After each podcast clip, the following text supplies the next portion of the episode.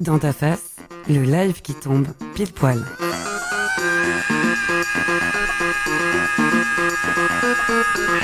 Salut les amis, on est en direct, ça y est, on a réussi. Merci Mehdi, merci d'avoir donné tout ce que t'avais. t'inquiète, t'inquiète, j'ai fait de mon mieux, j'ai fait de mon mieux. Nous sommes en direct de 21h à minuit. Nous sommes avec vous, nous vous accompagnons ce nouveau rendez-vous. Souvenez-vous les amis, petit voyage dans le temps. En 1980, il y a 40 ans, il y avait ce que l'on appelle les radios libres. Et oui, Énergie, justement, pour ne pas les citer, faisait leur émission dans leur appartement avec l'émetteur dans la baignoire. Eh bien, nous, on a un émetteur, mais pas dans la baignoire. On utilise les nouveaux outils.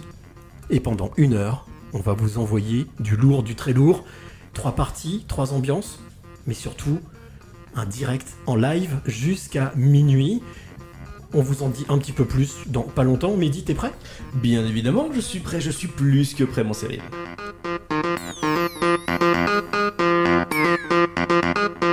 Dans ta face, c'est ici et maintenant. Eh bien écoutez, bienvenue à tous, merci Cyril d'être avec euh, nous, merci à tous.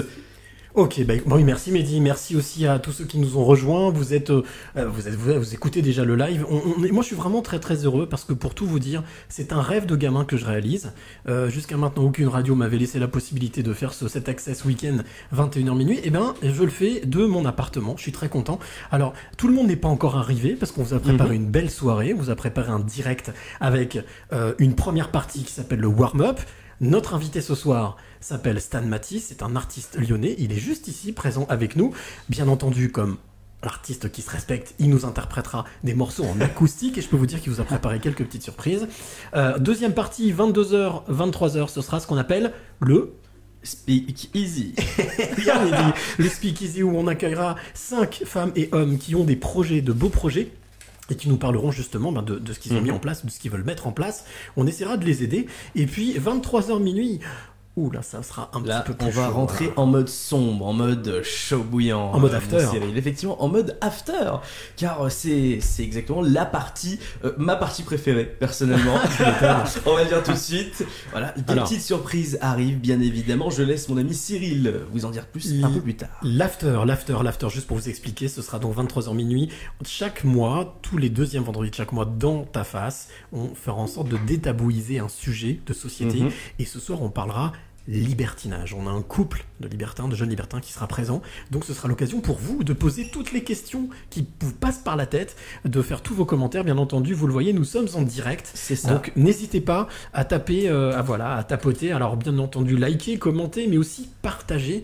Il y a un gars qui s'est quand même cassé la tête pour euh, créer un bouton partager. Et dans la vie, mis à part le partage, qu'est-ce qui se passe? Et bah rien. Ou presque rien. Ou Allez, presque rien. on y va? C'est parti pour Allez, la première c'est partie, parti. le warm-up. Let's go. Le warm-up dans ta face, c'est now. Et comme je vous le disais il y a quelques instants, je suis très très très heureux d'accueillir ici dans mon appart pour Dans ta face un ami, je peux le dire, en tout cas quelqu'un avec qui euh, voilà, ça fait un certain temps qu'on se connaît. On avait commencé à tourner une petite vidéo pour une marque de voiture. Euh, voilà, c'était un petit euh, un petit un petit teaser- un petit- une petite vidéo de 2 3 minutes. On s'était bien amusé et depuis on s'est pas lâché. J'ai eu la chance de pouvoir le voir sur scène, même de tourner une petite vidéo en coulisses. Ouais. Il s'appelle Stan Matisse, il est de Lyon. Salut Stan. Bonsoir. Merci à toi Cyril, je suis vraiment très très très heureux et fier d'être le parrain de, de ton nouveau programme. Eh ben voilà, au moins comme ça, tu l'as dit. Euh, voilà, je suis très très heureux que, que, que Stan soit le parrain de, de, de cette première.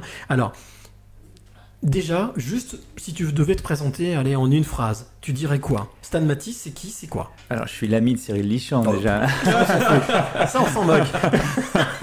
non mais comme tu l'as dit, c'est vrai que ça fait... Je, je tiens quand même sincèrement euh, 10 secondes quand même à te remercier parce que tu me suis depuis le début. Et dans ces milieux-là, hein, euh, le mien, le tien, euh, les milieux de la culture, c'est pas c'est pas c'est pas gagné ça, hein, euh, la, fidélité. Donc moi je suis voilà, je suis musicien, chanteur, auteur-compositeur lyonnais, artiste indépendant. Voilà, j'ai sorti trois albums entre 2013, voilà, date de notre rencontre, et puis et 2019. Je prépare actuellement la suite. Et puis, euh, voilà, j'essaye d'être un peu agitateur culturel aussi, euh, musical sur la région, avec des projets euh, au-delà de ma carrière solo. Notamment à travers l'agence Stardust dans laquelle je travaille. Voilà. Ah oui, parce que tu as créé aussi une agence, une Ouais. agence artistique pour, euh, pour les artistes, pas forcément lyonnais d'ailleurs, un petit Oui, peu oui, oui, pour, pour développer des, des- des premiers projets, en fait, pour donner un peu les rudiments euh, euh, de ce métier à des jeunes artistes qui souhaitent euh, en faire leur métier. On, leur- on les accompagne sur des temps assez courts pour leur, leur faire vivre leurs premières expériences. Et puis, on, on développe aussi des, des- des gros projets événementiels. Ça, c'était pas prévu au départ, et puis finalement, ça devient un peu la norme. Super. Et il nous arrive des trucs formidables. voilà. Super, et, et quel est ton style? Parce que concrètement, Ouais, ton ouais. style, moi je l'aime bien. Voilà, pour commencer, quel est ton style à peu près de musique? Quel est le, style j'ai de pas ce label? Ouais, j'en ai pas parlé. Alors moi, voilà, au, au départ, euh, c'est vraiment un projet solo, ma carrière de musicien et de chanteur. Donc je- moi, je, je chante en français, je fais plutôt de la musique pop, pop rock, voilà, en français. Euh, et puis quand on a quand on a monté le label avec une bande de, de copains là, euh, enfin les, les- les- les amis qui bossaient avec moi en fait, on, on s'est pas restreint à des, à des styles particuliers. Donc on a des artistes soul, euh, folk, euh, anglo-saxonne, euh, variété française aussi. On a un peu de Ok. tout en fait. Voilà. Alors moi, ce que je voudrais savoir, Stan, il y a un truc, c'est comment t'es venu la passion de la musique? Parce que on a tous euh, en nous quelque chose de Tennessee. Ok, d'accord, merci. non, mais c'est ça, on se lâche, on a le droit. hein. Et vous qui êtes de l'autre côté, si vous voulez mettre des commentaires, allez-y, on est là pour vous répondre aussi. Euh, non, comment comment t'es venu cette passion de la musique? Ça remonte à loin, loin, loin, loin. Ouais, c'est- toujours difficile à, à définir parce que tu as vraiment l'impression que c'est une espèce de sensation personnelle que tu as depuis. Que, moi, personnellement, que je ressens depuis toujours. Quoi. Je sais pas, quand j'essaie de me rappeler quand j'étais gamin, euh, quand j'écoutais de la musique à la radio ou à la télé, à l'époque, c'était un peu comme ça. Quoi. Tout de suite, ça me prenait, euh, ça me prenait, dans les tripes un peu. Quoi. Et. euh, et, euh, et, voilà, je sais pas, il n'y a pas un moment clé ou un événement marquant, tu vois, il n'y a pas un concert ou un, ou un jour un événement particulier. J'ai l'impression que c'est devenu un peu, euh, un peu vital, quoi, un peu comme, euh, comme la respiration. Je pourrais pas passer de journée sans écouter de musique, par exemple. Est-ce que dans ta famille on jouait, on faisait Non, de la non, musique pas, pas du tout. Ouais, je viens pas du tout d'une famille de musiciens, euh, pas du tout d'une famille d'artistes. Donc absolument pas. Voilà, il n'y a pas du tout de- de- d'héritage là-dessus, quoi. Eh, Vas-y, mais dis non, mais et sincèrement, qui, comment est venue ta passion musicale? Ah bah, alors, pff, ouais, c'était les voilà quand j'étais gamin, j'ai voulu euh, commencer à jouer de la guitare parce que j'aimais bien euh, différents différents artistes. Tu vois, au départ, c'était quand même euh, le top 50 quoi. C'était Stéphane Echer, Francis Cabrel. euh, Marc Tosca, donc euh, ouais, clous. voilà, ouais. Non, mais c'était pas mal ça finalement parce qu'à la télévision, à des heures qu'on écoute, tu pouvais écouter The Cure par exemple quoi. Tu vois, donc c'était- Avant, tu parles d'un truc d'un temps qui Ah, était bah, quand avant, avant, oui, quand j'étais gamin, ouais, ouais, ouais. Donc forcément, Excuse- Excusez-moi, je sors de la salle. non, mais- Eh bah ah, oui, si tu veux, forcément. si tu veux, ça donnait le virus. Enfin, tu sais, même euh, euh, dans les années un peu, un peu plus tard, euh, dans les années 90, tu pouvais écouter Nirvana à 20h30 sur Canal+. Donc, Non, mais tu sais pourquoi Mehdi dit ça? Tu, tu sais, tu sais quel âge il a, ce jeune homme ou pas? Ouais, Ouais, non, franchement, mais- tu me donnerais quel âge? et sûrement peut-être sûrement très jeune. Mais ce que je veux dire, c'est qu'aujourd'hui, tu n'as plus les moyens d'écouter sur des, des, des- comment dire des réseaux euh, hyper multiples des les artistes principaux de ta génération parce que tout est tellement fragmenté, émietté. Moi, ma passion, elle vient peut-être de là, simplement qu'on m'a mis sous les yeux euh, les trucs qui étaient les plus frappants et qui déchiraient, et du coup, ça Mm. m'a filé le virus direct, quoi. Alors le premier morceau que tu as joué, tu te souviens de, de ce moment où tu as pris une guitare, où tu as le premier morceau, la première note Ah non, non. euh, non, non, je crois que, écoute, tu sais, j'ai pris des cours euh, de guitare et puis c'était nul, il fallait apprendre le solfège, tout ça, c'était Ah. un peu chiant. Alors, le- mon prof, il était quand même sympa, alors, il m'a appris Let It Be des Beatles. Voilà, c'est le premier morceau que j'ai appris à jouer. Pas mal. les Ouais, ouais, ça va, il y a pire. Il y a pire. Mais je- je- j'en rigole parce que c'est des apprentissages un peu euh, éducatifs comme ça par le solfège, c'était un peu laborieux. Moi, j'avais envie de, de jouer à CDC, si tu veux, tu vois.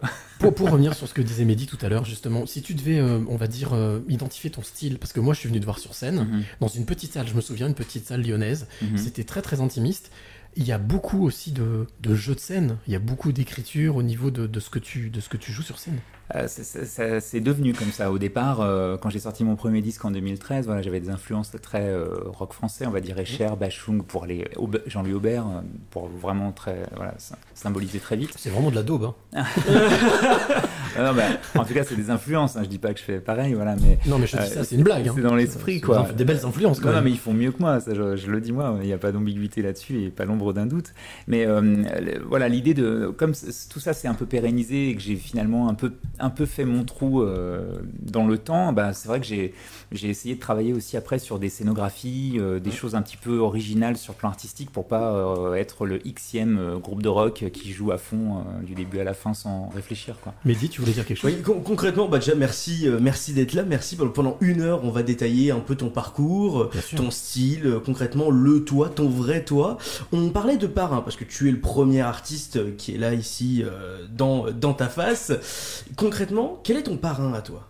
Ah tiens, c'est une bonne question ça. Ah, dans la musique, euh, euh, c'est difficile parce que j'ai- je. Si tu devrais nous donner C'est- trois références sans C'est- réfléchir. C'est le mec qui donne jamais de réponse. Je suis tout le temps en train de m'expliquer en disant non, mais non, j'ai pas de parrain parce qu'en fait, moi, il m'est arrivé un truc.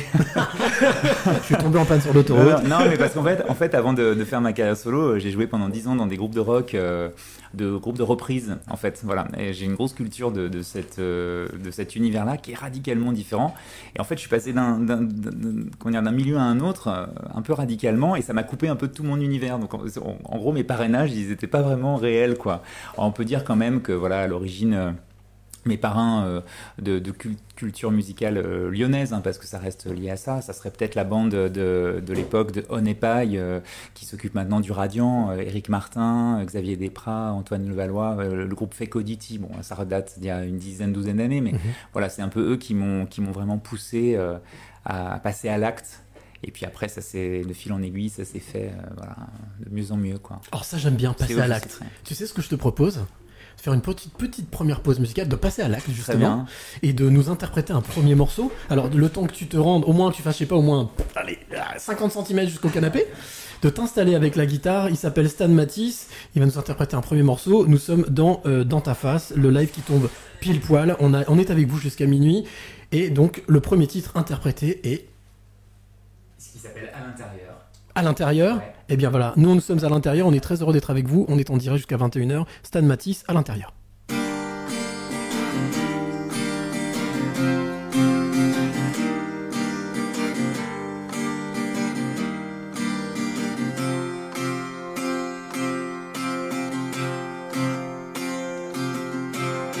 Je laisserai au champ d'honneur les blessures et les plaies.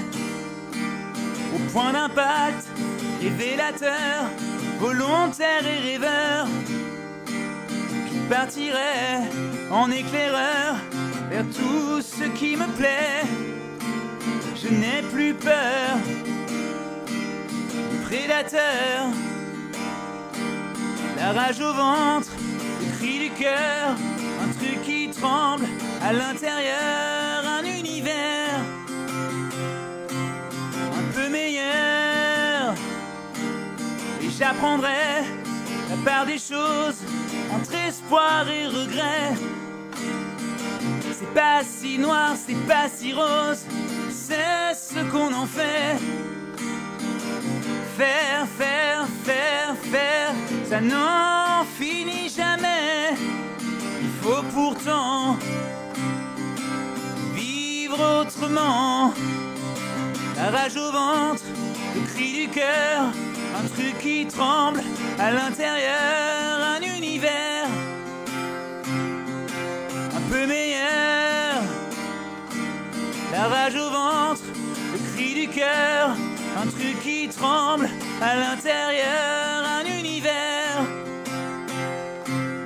un peu meilleur.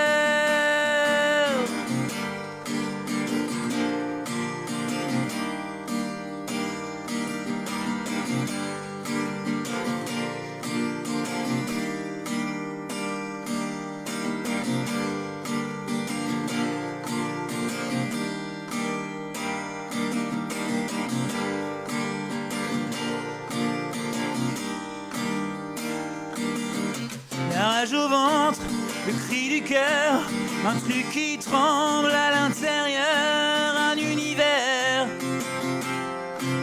un peu meilleur.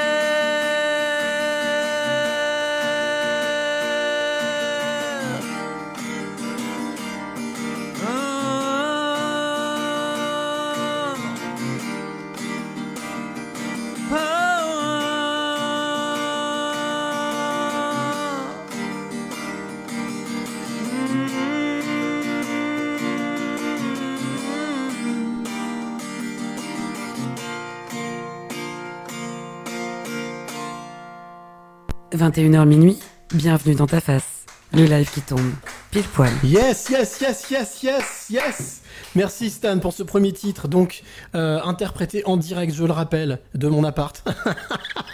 Ça, rien que ça, c'est juste déjà de la classe.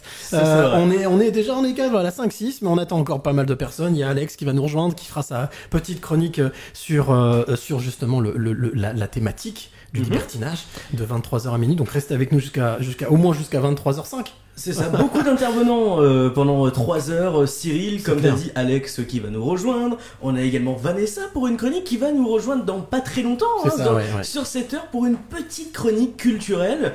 Mais avant ça, on va revenir quand même sur ta carrière de chanteur. Eh oui. Moi, la première, con- concrètement, hein, la première euh, chose euh, qui, qui me trotte à l'esprit, c'est comment t'as fait pour, travailler ce flow? Comment t'as fait pour travailler cette, cette musique? Ouais, ben écoute, c'est beaucoup d'années de, de, de travail, de répétition. Après, voilà, quand on, quand on a un peu le virus comme ça de, la, de la passion de la musique, c'est vrai qu'on se retrouve très très vite avec euh, une guitare euh, pas très loin et l'envie de chanter.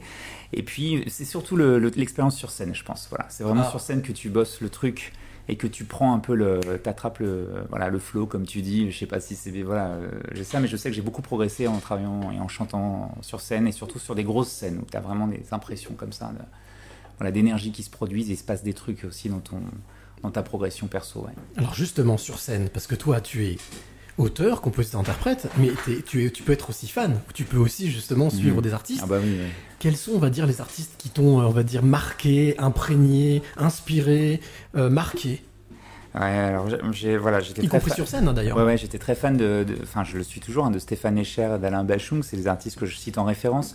Mais euh, Alors Stéphane Escher, on peut encore s'arranger, Alain Bachung, malheureusement, Ouais, je sais la, la rencontre sera...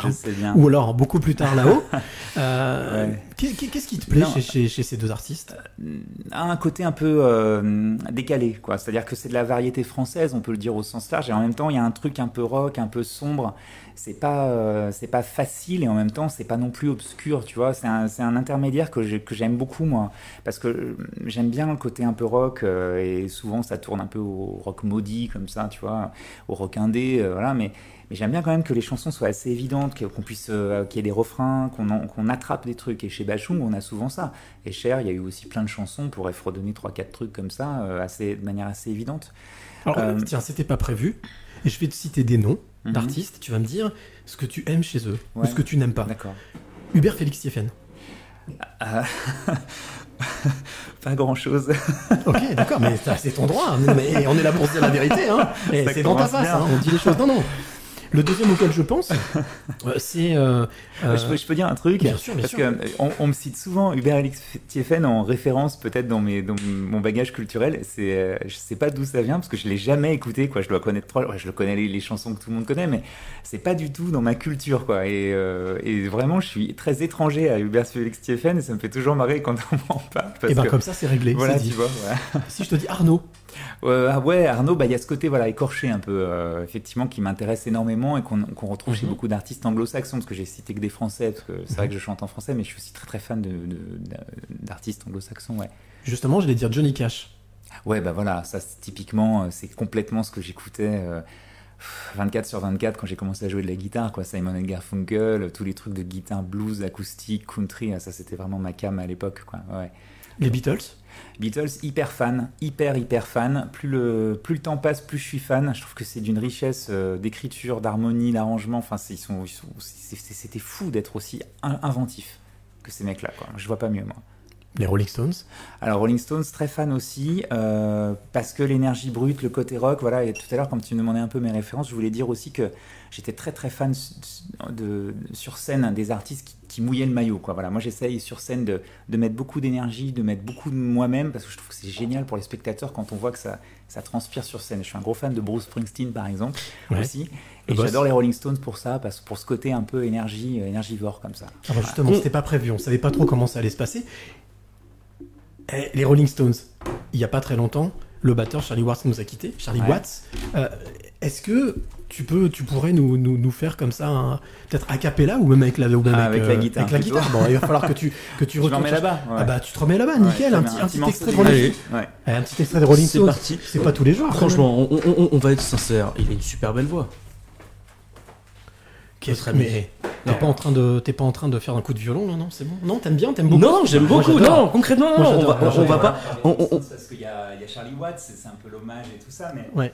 Euh, bon, moi je joue pas de batterie, hein, donc je pourrais pas faire un, un pattern à la Charlie Watts. Ouais.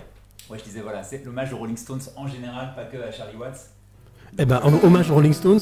On Allez, c'est parti. Ouais, on essaie un truc comme ça, vas-y. Alors attends, hop. On- alors, je le rappelle, nous sommes en live, hein, donc. euh, Ah, ça va être nous un sommes en de direct. Painted Black. Voilà.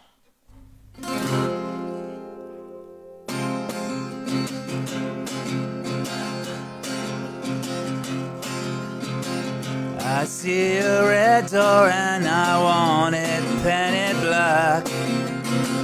No colors anymore, I want them to turn black. I see people walking dressed and in their summer clothes. I have to turn my head until the darkness goes. I see a line of cars and they're all painted black With flowers and my love both never to come back. I see people turn their head and quickly look away. Like a new baby baby cry just happens every day Petit Black en direct. c'est pas magique, face. ça Eh, Oh. attends, eh, Dans votre face, j'ai envie de vous dire. Dans notre face. Dans Allez, notre face également. oh. Allez, je vous rappelle que nous sommes en direct jusqu'à 23h, jusqu'à minuit, 23h, jusqu'à minuit, de 21h à minuit, ça s'appelle Dans ta face. Nous sommes dans le warm-up avec aujourd'hui notre invité, notre parrain, qui s'appelle Stan Matisse, et on est super content de l'avoir avec nous. Mhm, c'est sûr. J'ai l'impression qu'il est super content d'être avec nous aussi. Ouais, c'est un vrai plaisir. Un vrai Bon, il y a les pizzas qui sont dans le four, on va les sortir tout à l'heure. Euh, on va éviter qu'elles soient cramées. Avant même de passer à la chronique de Vanessa, on a une petite chronique. Alors, c'était une chronique culturelle, mais. oh, Cultivement. Ouais, c'est- on va dire, c'est pas, pas forcément culture, mais en tous les Oui. cas, on est dans l'actualité. Ça, c'est sûr. hein. C'est sûr. À mon avis, moi je connais pas, C'est je sûr. sais pas Bah, ce dit, mais voilà. Que- comme tu le sais, euh, mon Cyril, cette semaine, c'est quand même un peu la semaine de la reprise. C'est de là, on est lundi 6, D'accord. euh, on est rentré à l'école, on est rentré au travail. Cette fois, c'est définitif. Nos prochaines vacances sont dans 365 jours. Alors, avant de parler justement de cette rentrée avec Vanessa, qui va faire sa, sa première chronique, c'est une première pour elle, hein, donc euh, je peux vous dire qu'elle est. Mais bon, c'est beaucoup de premières ce soir. Je voulais justement te demander- rebondir là-dessus, parce que Ouais. tu es auteur, compositeur, interprète, mais tu es prof aussi. Est-ce qu'on a le droit de le dire ou pas Je le suis plus. Ah, tu, tu l'es plus, d'accord, ok. Avec les activités liées à Stardust. euh, Ah ouais, ça y est Voilà, ouais. Mais qu'est-ce que Ouais. tu gardes justement, ce qu'on parle de la rentrée, on parle de tout ça, quel, quel souvenir ou quel, quel, euh, on va dire, euh, allez, quelle empreinte tu gardes de cette, euh, cette carrière de prof? Parce que avoir un prof qui fait de la musique, sans blague, moi, j'aurais kiffé ça, quoi. Ouais, ouais. oui, oui, t'avais vu ça à l'époque où euh, j'avais fait la première partie des bébés brunes où Bah ouais, j'avais plein de, j'avais plein, plein de fans Ouais, dans la c'est salle. ça, c'est ça. Mais est-ce que, que ça jeune, continue ouais. Même si tu aujourd'hui t'es plus prof, il y a toujours des non, noms, il n'y a plus de contact, là, plus rien. Non, non, mais c'était, c'est- enfin voilà, c'est c'est un peu une autre vie, quoi. Tu vois, j'ai un peu du mal à en parler parce que je, je cloisonne beaucoup les choses aussi. Mais t'as raison, euh, pas de souci. Mais je voulais te poser la question parce qu'on parlait, Ouais, de, on ouais, parlait de bien la sûr. rentrée. Je ne savais même pas que tu n'étais, voilà, t'étais Ouais, plus dans cette activité-là. Juste pour revenir, avant de laisser la parole à Vanessa pour la chronique, euh, cette musique que tu composes, que tu écris, comment tu trouves l'inspiration? Comment est-ce que tu arrives à mettre des mots, de la musique sur un, sur un papier ou, ou à balancer ça dans le casque? Ah ouais, alors je, je je- c'est vraiment en s'exerçant quoi. C'est-à-dire que plus, plus tu cherches, plus tu trouves en fait. Euh, je crois pas du tout à l'inspiration qui tombe dessus comme ça. euh, tu vois, au fil de la plume, tout d'un coup tu te sens et puis le texte tombe. Moi, je rature beaucoup, je réécris beaucoup, je corrige beaucoup, et puis il faut voilà. Et pareil au niveau des mélodies, euh, c'est vraiment en jouant que tout d'un coup il y a une étincelle qui se produit. Euh, je sais plus, il y a un musicien qui disait ça quoi, qu'en fait il y a euh, des kilomètres de, de notes, et puis tout d'un coup tu attrapes un truc, et puis tu te dis ça, ça, ça peut être intéressant peut-être. Ce que tu es en train de me dire, c'est qu'être être musicien, c'est laborieux. Ah, moi, je trouve, ouais, ouais. Et, euh, et je trouve que c'est- valorisant, en fait. Je, je crois, enfin, je, je reviens beaucoup de cette histoire de l'inspiration, du côté magique. Euh, ça Mhm. tombe en une seconde. Alors, finalement, euh, c'est assez noble de travailler comme un artisan qui travaille le bois, quoi. Ça tombe pas tout d'un coup comme ça. Euh, Je dis ça parce que la table est en bois, là, ça m'y fait penser, tu vois. Mais euh, je me dis, c'est c'est assez noble aussi quand même de, de creuser, d'hésiter, de, corriger, de refaire et de, de polir. Enfin, ça, c'est des trucs un peu, tu vois, je parlais de Francis Cabrel tout à l'heure, il y a ce côté très artisan. Moi, je crois beaucoup à ça. Euh, J'allais beaucoup plus vite avant, et j'ai l'impression que je fais mieux mon travail en prenant plus de temps aujourd'hui. Ah, c'est intéressant ça. Ouais. Prendre plus de temps pour être plus efficace. Ouais, j'arrive à faire, à, écrire peut-être des choses qui me semblent, moi en tout cas, plus près de ce que j'ai envie de dire, donc mieux, tu vois, voilà.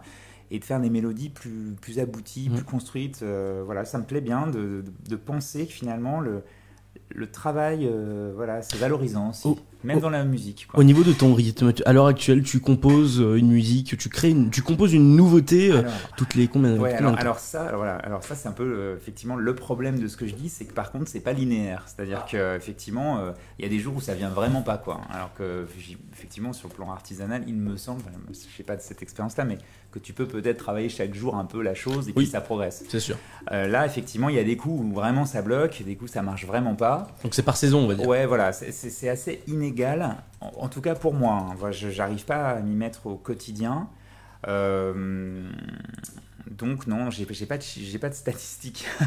Ok. Avant de parler de justement revenir sur ton travail d'écriture, mais surtout sur ton univers, parce que on a juste frôlé, on a effleuré ton univers, mais j'aimerais bien qu'on rentre un petit peu plus dans ton univers avant d'écouter le deuxième titre. Moi, ce que je te propose, c'est qu'on écoute euh, bah, la, la- la chronique de Vanessa. avec grand justement. plaisir. Oui, Ouais, effectivement, la chronique de Vanessa. Donc j'étais en train de dire, donc c'est moi qui vais la faire. non, j'étais en. Non, ouais, non, ouais, non, non, non. On avait, on a, on a pas une J'étais- petite virgule sympathique là, un petit truc que J'étais, tu peux nous mais, mais bien sûr, Pour avant- Cyril, Ouais, bien écoute, sûr, voilà, ça non, mais fait bien plaisir. sûr, toujours, il faut, il faut demander sympathiquement, et après ça va. Jamais méchant, toujours bienveillant. Dans ta face, le live qui tombe. Pile poil. Eh bah ouais, ça tombe pile poil. Effectivement, ça tombe pile poil. Donc, comme je disais, le jour de la rentrée, c'est la semaine où tout le monde a repris euh, le travail, l'école. 365 jours et on aura nos prochaines vacances. Bien évidemment, on aura des vacances d'hiver, des vacances, ple- ple- plein d'autres vacances. Mais vraiment, les grosses vacances où on part au bord de la plage, ça sera dans 365 jours. Et en plus, en parlant de ça, t'as des anecdotes à nous raconter, Vanessa, sur ta rentrée. Dis-nous tout. Vas-y, raconte-nous. Allez, Bonsoir. Bah, déjà, je vais commencer par vous expliquer d'où vient cette euh, notion de, de- de rentrée.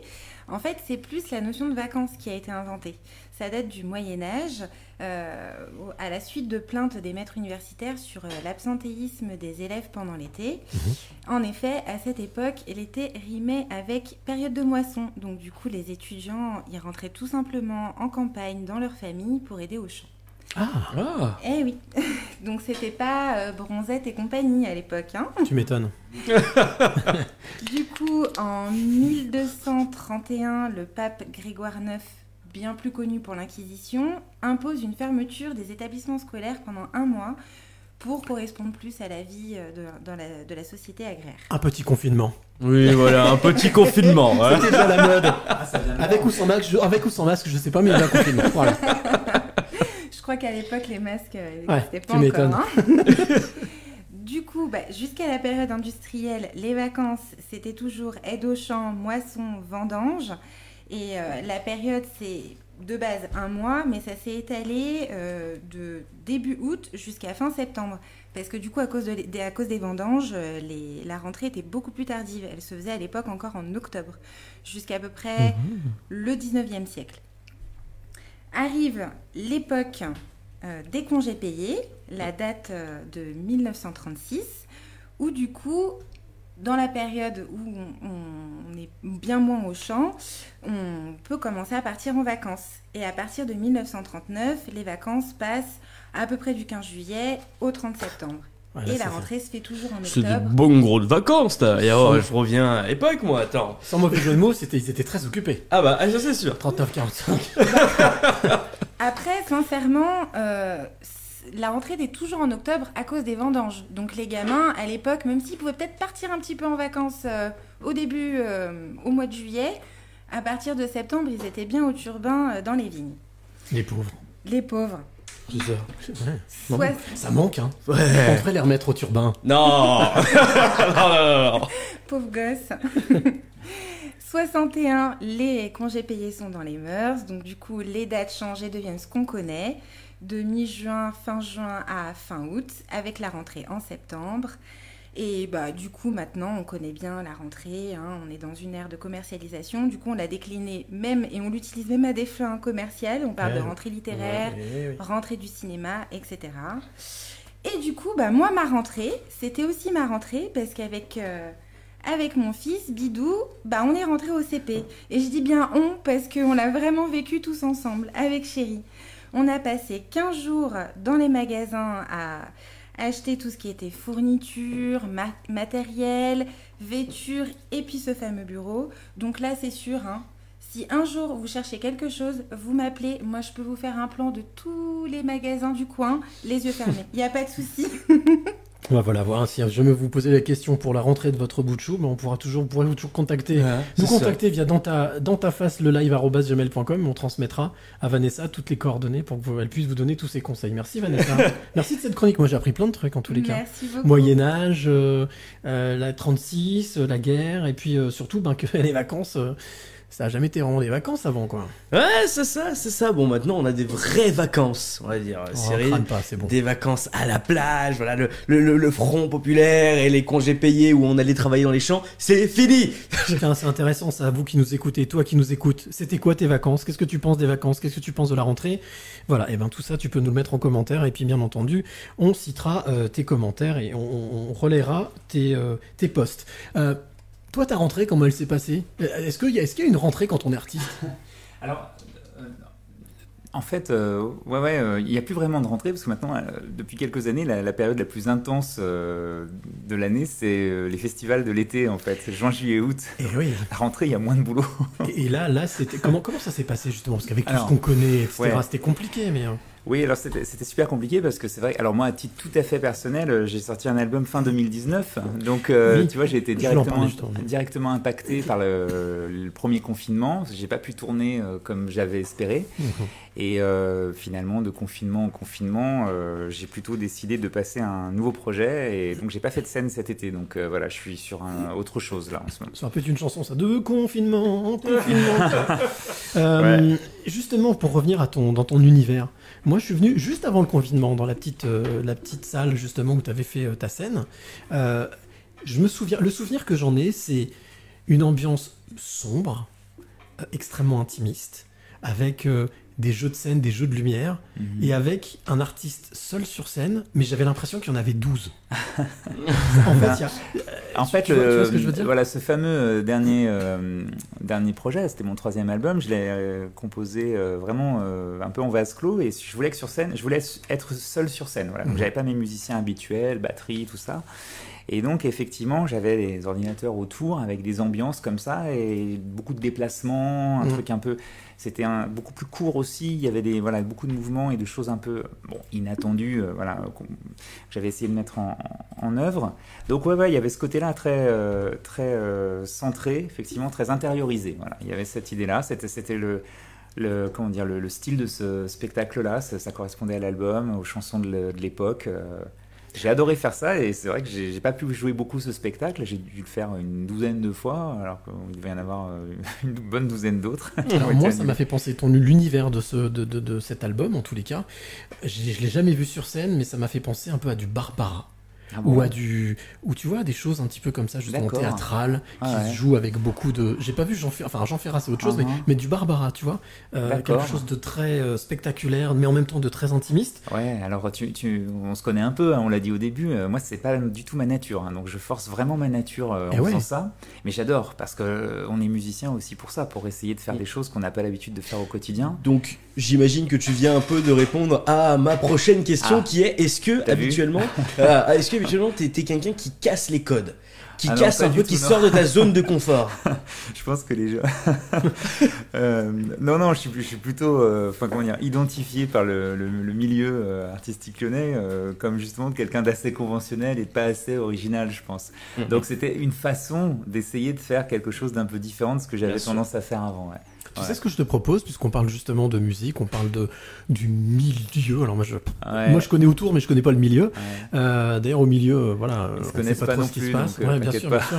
Euh, moi, j'aimerais bien euh, que tu m'expliques un petit peu, justement, lors de ce spectacle, ce que j'ai ressenti aussi, justement, c'est le fait que tu te dépasses, Comment est-ce que tu as pris cette décision de te dépasser? Parce que tu dis que tu sors jamais de, tes, de ta zone de confort, mais là, sincèrement, Ah bah, pour t'avoir vu justement sur scène Ouais, ouais. deux, trois fois, là pour moi, j'ai l'impression que tu es Si, sorti de, si, de si, ta zone de confort. euh, Enfin, euh, non, je, je pense que je, voilà, on peut dire que je fais, je fais des choses peut-être un peu conventionnelles à la base, mais, mais des- ça me demandait déjà un effort. hein. C'est-à-dire que sortir de ma zone de confort, ma zone de confort, c'est de rester tout seul chez moi et de jouer de la guitare. Donc euh, être sur scène, c'est déjà beaucoup en fait. hein. Et arriver à chanter ses propres chansons, se retrouver face à parfois beaucoup de public, euh, c'était quand même des choses inhabituelles et inattendues. Mais justement, c'est-à-dire que c'est cette expérience-là qui m'a donné envie, qui, plutôt non, qui m'a fait comprendre que l'intérêt de ce métier, c'est de faire des choses différentes à chaque fois. Voilà, j'ai fait euh, mon premier disque en 2013, on est en 2021, ça sert à rien que je fasse euh, 50 000 fois le même concert avec les mêmes chansons euh, d'albums et, et les mêmes albums. Ce qui m'intéresse, c'est à chaque fois de faire quelque chose de différent. On est des artistes indépendants, personne nous attend, on n'a pas un public massif, on n'a pas la pression euh, d'un label, des médias, etc. La seule chose qui nous reste, c'est le plaisir. Quoi. Et je sais que ça te parlera, ça. Et c'est la liberté qu'on peut avoir de faire des choses originales. Donc c'est ça qui a motivé mon, mon envie de, de faire euh, quelque chose d'inattendu, même euh, quelque chose que j'aurais pas eu envie de faire au départ. Est-ce que tu as tendance à être un artiste traqueux? Est-ce que Ben, tu as le trac? Eh ben pas du tout. D'accord. Et, et alors, sincèrement, toi qui avais fait un reportage euh, dans les coulisses, voilà, Mhm, avant, mhm. peut-être la plus grosse date que j'ai faite. euh, avec vois, les, tu- avec les bébés brûlés. Ouais, me là il y avait 600 personnes, tout ça, et je- j'en ai la flip rien que d'en parler, tu vois. Et ben pourtant, j'avais pas peur avant, et j'ai jamais le trac. Alors qu'autour de moi, tout le monde l'a. Alors je me demande si je suis bien normal. Tu vois. Je me dis, Putain, mais qu'est-ce qui m'arrive? Pourquoi moi, j'ai pas peur avant? Et c'est vrai, je reconnais, j'ai jamais le trac. Ça m'est arrivé d'avoir le trac dans mon métier, euh, en studio, ou en rencontrant des artistes importants, ou en travaillant avec des musiciens. Euh, voilà, là, j'ai travaillé récemment avec Yarol. Ben là, j'avais vraiment la flip quand il a sonné dans le studio et qu'il est arrivé, si tu veux. Mais euh, sur scène, non, quoi. Je comprends pas pourquoi. Alors moi, ce que je te propose, c'est on a entendu tout à l'heure un premier titre, extrait de ton album. Ton- Oui, dis-moi. Juste avant Cyril, parce qu'on a le temps, on a le temps. Voilà, On est bon, on est On à est la, maison, on est ici, tranquille. euh. Cyril. Juste avant, juste une petite question. Euh, Pourquoi petite Grande question. Chez moi, tout est petit, donc. Euh... alors, alors, alors, mais moi, de toute Tout façon, est je vais mignon. dire toujours, Allez, tout est mignon. Voilà. Non, sincèrement, euh, donc c'est toi qui as créé le label Stardust, si je me trompe Ah ouais, avec, pas. avec les amis qui travaillaient avec moi sur mon projet perso. Ouais, ouais. Très bien. Voilà, donc on- en fait, là, tu parles voilà, de ton projet perso. Oui, moi je parle Donc de ça. concrètement, euh, le label que tu as créé reflète ton, ton Non, imaginaire, Ton, ton, ton, ton, ton projet? Non, alors rien à voir. Euh, D'ailleurs, au début, c'est vrai, j'ai dit moi-même un label tout à l'heure. Au début, c'était un label, et puis finalement, c'est pas un label. C'est on fait de l'accompagnement artistique. On a un peu changé parce que euh, en fait, on a eu, on s'est rendu compte qu'il y a énormément d'artistes, mais ça a été mon cas au tout début, Bien en sûr. fait, hein, qui savent pas par où commencer, Mhm. qui contacter, comment faire pour faire un disque, des concerts, etc. Donc, on est un peu ça, des facilitateurs pour permettre, euh, voilà, à des artistes d'aller enregistrer Bien avec un sûr. tel, d'aller faire des concerts avec un autre, etc. Et puis comme on fait aussi maintenant beaucoup de, enfin voilà, on, on est- on a eu deux trois gros Mhm. gros projets un peu événementiels euh, régionaux. euh, voilà, on n'est pas un label Bien au sûr. sens propre des choses, et donc ça dépasse largement le cadre de ce que je fais moi pour pour moi, on va dire. Ok, très Ah, bien. Il y a, il y a Donc, Alice, on qui est, pa- Alice qui est à Lille qui Ah. nous dit euh, à la maison, home, partout, vous êtes bienvenue chez moi où je vous reçois tout oui. Tu vois, donc à la limite, si on veut aller à Lille. Ah voilà. bah oui, bah pourquoi pas un un de petit ces trip à Lille, cadres, bien voilà. sûr. On, on parle de ton label, bon bien évidemment on va revenir euh, il y a quelques, il y a un an déjà de cela, euh, voilà sonne euh, la cloche du premier euh, confinement, voilà euh, à cause euh, du, à cause du Covid, un an, deux ans même, euh, Un an et j'imagine. demi un an et Ouais, demi voilà demi, maintenant. Ouais. Concrètement, euh, beaucoup d'artistes que j'ai interviewés, que Cyril a interviewé, etc., nous ont dit que bah, le confinement, c'était quand même un avantage pour l'écriture, un avantage un peu pour se développer, etc. Est-ce que pour toi, ça a été un avantage pour, euh, pour produire? Bah, je le disais un peu tout à l'heure, moi j'étais j'étais en plein dans le, le lancement d'un disque et des, des concerts, donc ça m'a un peu coupé le pied, euh, Ok. l'herbe sous le pied dans un premier temps. Mais tu vois, de confinement en confinement, comme je vous le disais tout à l'heure, je vais garder l'expression du coup. hein, et ben euh, j'ai fini quand même par faire comme beaucoup d'artistes qui ont trouvé un- une certaine liberté et du temps qu'on n'a pas souvent. J'ai fini par me mettre sur un nouveau projet et donc à me remettre à écrire. Donc oui, ça finit par m'arriver quand même, ouais. Ok, très bien. Après, le, après justement, je, je parle de, de, de projet, mais on en parlera après, Ouais. ce fameux second titre. Mhm. Si tu veux bien nous Ouais. interpréter un deuxième titre acoustique. Alors, je vous rappelle, les amis, vous qui êtes de l'autre côté, hein, toi qui es de l'autre côté, euh, eh bien, on est en- nous sommes en direct. Alors, forcément, c'est peut-être pas parfait, le son est peut-être pas nickel, mais en tout cas, nous normal. sommes là, nous sommes dans la place, nous sommes présents, c'est dans ta face. Le live qui tombe pile poil, on est en live jusqu'à minuit, et pour l'instant, vous dans le warm-up avec l'invité, le parrain, qui s'appelle Stan Matisse. Et le deuxième titre s'appelle La réponse. La réponse. Eh ben, on va l'avoir tout de suite. Eh ben, allez. Allez, c'est parti.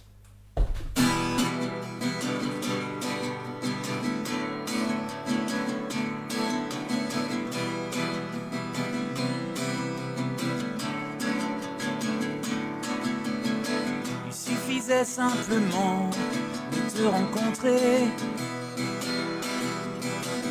c'était donc toi quelque part qui m'attendait. La fille au regard sensible et décidée. L'antidote aux erreurs passées. On cherche tous quelque chose pour se rassurer. Pour valider nos façons de voir et de penser. Le confort, la paix, le bonheur, la liberté. La certitude d'avoir trouvé. Tu es la réponse, tu es la réponse, tu es la réponse. Tu es la réponse, tu es la réponse, tu es la réponse. Oh la réponse, la réponse, la réponse. Il m'en a fallu pas mal du temps pour m'échapper. Des mauvaises choses et des mauvais choix qu'on m'a imposés. Dans ce brouillard peu à peu, j'ai tracé un long chemin vers ta clarté. Tu es la réponse, tu es la réponse, tu es la réponse. Tu es la réponse, la réponse, la réponse. Oh la réponse, la réponse, ma réponse. À présent, le temps qui passe est de mon côté. Tu m'as donné ce que j'attendais pour avancer. Un peu de confiance, un peu de courage, la sincérité. Et toutes ces choses qui donnent des raisons d'exister. Tu es la réponse, tu es la réponse, tu es la réponse. Tu es la réponse, tu es la réponse, tu es la réponse. Oh la réponse, la réponse, ma réponse. Oh, oh, oh,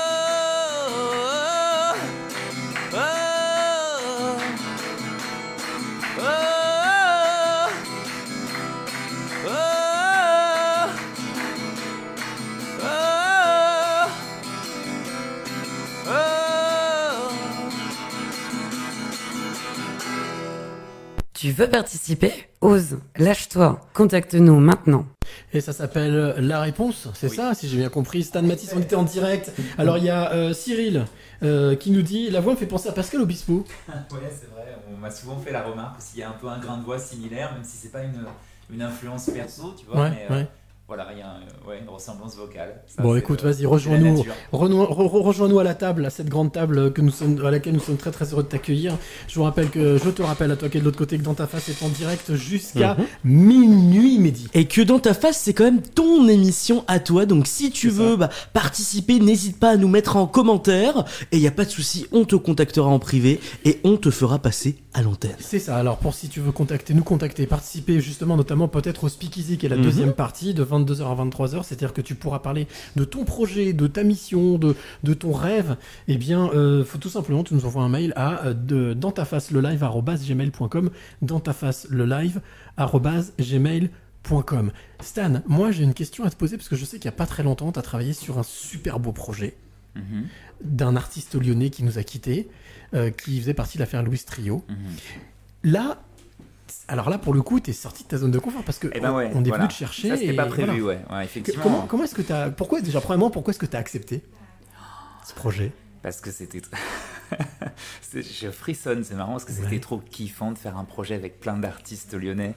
C'était ça le Dont. Buridan d'ailleurs? Ouais, ouais, ouais. En fait, euh, voilà, j'ai été sollicité par, euh, par euh, des fans et des musiciens qui avaient l- voilà, plus ou moins l'envie de faire un hommage. C'était dans la continuité du concert qu'avait fait Benjamin Biolay aux Nuits de Fourvière. À Lyonnais encore aussi, Villefranche. Et voilà, on s'était dit, tiens, il manque un hommage un peu lyonno-lyonnais, euh, tu vois. Mhm. C'est parti comme ça avec euh, les amis du, du groupe Les Chic Types, voilà. Et, euh, et, de fil en aiguille, ils m'ont parlé un peu de ça. Et puis moi, voilà, je me suis dit, tiens, ça pourrait être l'occasion de faire un album hommage avec les Lyonnais, quoi, voilà, les artistes un peu Mhm. importants. Et puis de fil en aiguille, tout ça s'est fait, tout le monde a été d'accord, tout le monde était motivé pour le faire. Donc on a eu Frédéric Bobin, Mhm. on a eu Buridan, on a eu Joe Bell, euh, Denis Rivet, Billy, euh, Stéphane Balmino, enfin, et Oren, Taïsté, enfin plein plein d'artistes. Donc le point commun, c'est ils étaient tous lyonnais. Voilà, hein. l'idée Voilà. c'était qu'ils étaient tous lyonnais. Et le par- avec euh, Carmen Maria Vega et Kent en parrains un peu nationaux, Wow, quoi, wow, mais wow, d'origine lyonnaise. Et tout ça s'est terminé au bout d'un an de travail par un grand concert euh, sold out au Transborder. Et c'était formidable, c'était une expérience humaine incomparable. Donc pour honorer la mémoire de. Voilà, en hommage à Hubert Mounier, euh, le chanteur et créateur de l'affaire Louis Trio, effectivement, qui nous avait quittés en 2016. Ok. Tu fais énormément référence donc euh, à la ville de Lyon, à la culture lyonnaise. Bon, en même temps, t'es un chanteur euh, lyonnais, mais parlons un peu plus national. On est un peu plus en national. Euh, concrètement, cite-moi là tout de suite, sans réfléchir, trois chanteurs avec lesquels tu aimerais composer et faire et travailler Ah. avec eux. Ça, c'est une bonne question. Alors, euh, composer, pas du tout, parce que moi, ce que je veux, c'est faire mes Ok. propres chansons, mais par contre, travailler, alors oui, euh, des instrumentistes. Euh, J'aimerais travailler avec, euh, avec Stéphane Echer, bon sang, avec euh, peut-être, euh, je sais pas, je suis très fan d'Alain Souchon. Et, euh, tu parlais de Francis Cabrel tout à l'heure. Ouais, ouais, ouais. Après, euh, en fait, c'est pas des rêves, c'est pas vraiment des ambitions, c'est plus des rêves. Bien Moi, sûr. mon, mon ambition, c'est de travailler avec des, avec des musiciens, c'est de continuer mon, mon boulot d'artiste indépendant. Bien Parce que sûr. voilà, travailler avec ces artistes-là, il faudrait être célèbre pour le faire ou avoir un potentiel pas- pas national. forcément. Euh, si, si, parce qu'ils acceptent pas de travailler sur des collaborations euh, aussi indépendantes que ce que je peux faire moi. Par contre, travailler avec des musiciens, j'ai beaucoup eu l'occasion de le faire, des musiciens euh, euh, pros qui accompagnaient ces artistes. Mhm. hein. J'ai travaillé avec plein, plein de gens euh, comme ça sur, euh, sur différents albums, euh, notamment Christophe Deschamps ou Yann Péchin ou voilà, Yarol que je citais tout à l'heure.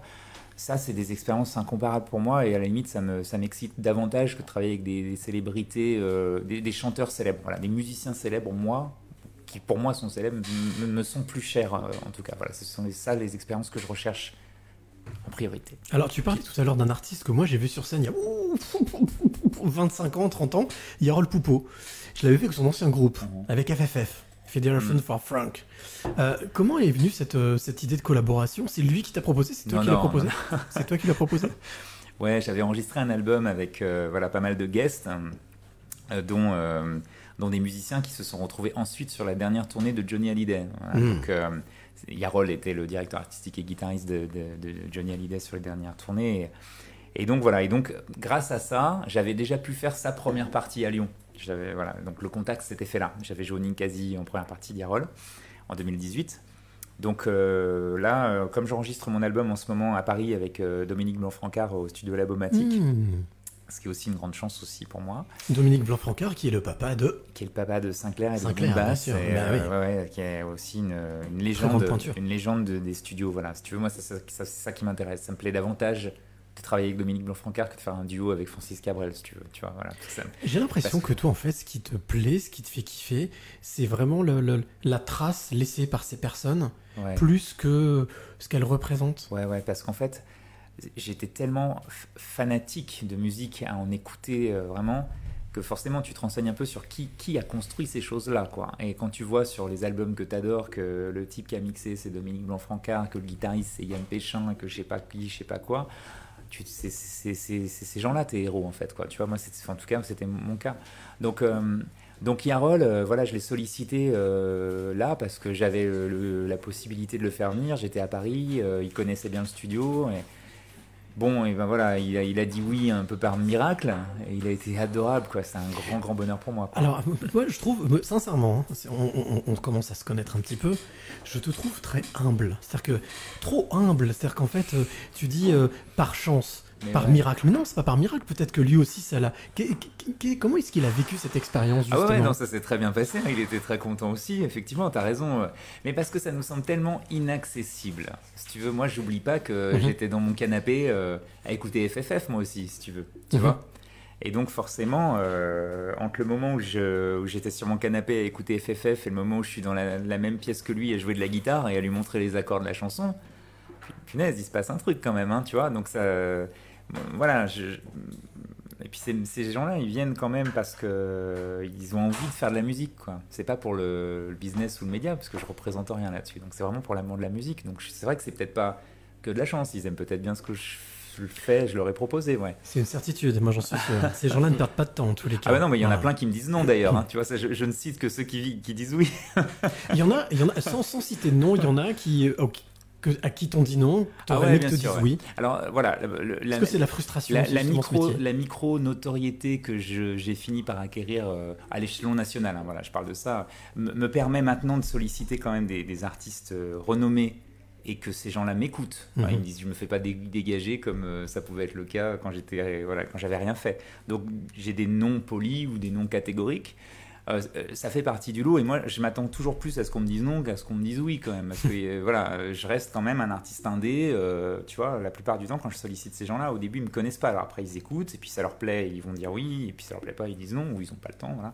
Mais non non non je reste toujours très humble par rapport à ça. Et quand on me dit non euh, bah, ça me paraît un peu ouais je me dis bon bah oui c'est normal que de toute façon ça se fasse pas. Donc voilà je suis plutôt ravi quand ça se passe. Je suis une bonne nature Est-ce que ça arrive que des personnes viennent te voir, des jeunes artistes, justement, la situation dans laquelle toi tu t'es trouvé Uh-huh. Euh, Oh, notre ami Alex qui arrive, voilà, parce que on est comme à la maison, hein, voilà. Donc on, voilà, voilà. Les frères. Eh ben voilà, on se fait la petite bise. Ah bah c'est normal, on est en Mec, direct. tu déchires, on a trop de points communs. on a trop de points C'est ce communs. qu'il ça est va, en train de dire. tranquille, On est bien. nickel. T'as- On a trop de points communs. Fuck le solfège Voilà, ça c'est notre ami Alex qui interviendra dans la troisième partie, peut-être même Ah, avant, bon. j'en sais rien, mais en tous les cas, on est vraiment, on, a- on commence un- à peine la soirée, les amis. hein, voilà, on se fait plaisir. Oui, non, je, bien. je- je- je revenais là-dessus. Est-ce que toi, justement, il t'arrive d'avoir des jeunes artistes qui viennent te voir et qui te disent, comme toi, t'as pu te trouver dans cette situation, quel conseil tu nous Bah donnes ouais, pour euh, et c'est pour ça qu'on a monté, euh, tu vois, le- Stardust. l'accompagnement artistique, parce que je voyais trop de, de musiciens galérer, des gens qui me demandaient des conseils, et de gens se faire avoir aussi, parce que ça, dans ce milieu-là, il n'y a pas que des gens sympas, quoi. Bien sûr, bien sûr. Et donc, euh, et puis bah, après, alors euh, voilà, il n'y a pas que des gens sympas, et puis bon, on, on essaye de faire des choses bien, mais peut-être qu'on s'est planté aussi parfois. hein. tu vois, je dis ça, il y a des gens qui ont bossé avec nous qui disent Ah ouais, mais Stardust, ils n'ont pas assuré sur ci ou sur ça. Bon, ce métier est difficile aussi, donc on a essayé dans, dans la mesure de nos moyens de faire des choses qui, qui pouvaient peut-être aider euh, les autres. Mais ouais, ouais, j'ai l'impression que tout le monde est en demande tout le temps en fait. Co- Comment est-ce qu'on passe de d'auteur, compositeur, interprète à producteur? Parce que c'est un peu ça, c'est-à-dire que euh, qu'est-ce qui se passe dans la tête? C'est quoi quand, quand, quand- qu'est-ce qui vrille? Quand on se dit bon au final euh, c'est comme je me- quelqu'un qui vend de la viande qui se dit bah, je vais devenir boucher en fait. Ouais, je me demande quoi. Ouais, ouais. Euh, non, mais c'est l'envie, c'est l'envie de faire des projets. Voilà, ça, je, reconnais que ça, j'ai peut-être cette compétence-là. euh, tu vois, euh, Mhm. tu parlais d'humilité, mais c'est vrai que là, je, je- je- voilà, je peux peut-être me revendiquer. Je pense que je suis assez bon dans la capacité à, à cer- cerner des projets et à, et à faire démarrer des trucs. Voilà, à faire aboutir des projets. Tu vois, on parlait du projet hommage à Hubert Mounier, Mhm. ça part de rien et puis à la fin, ça finit au Transbo.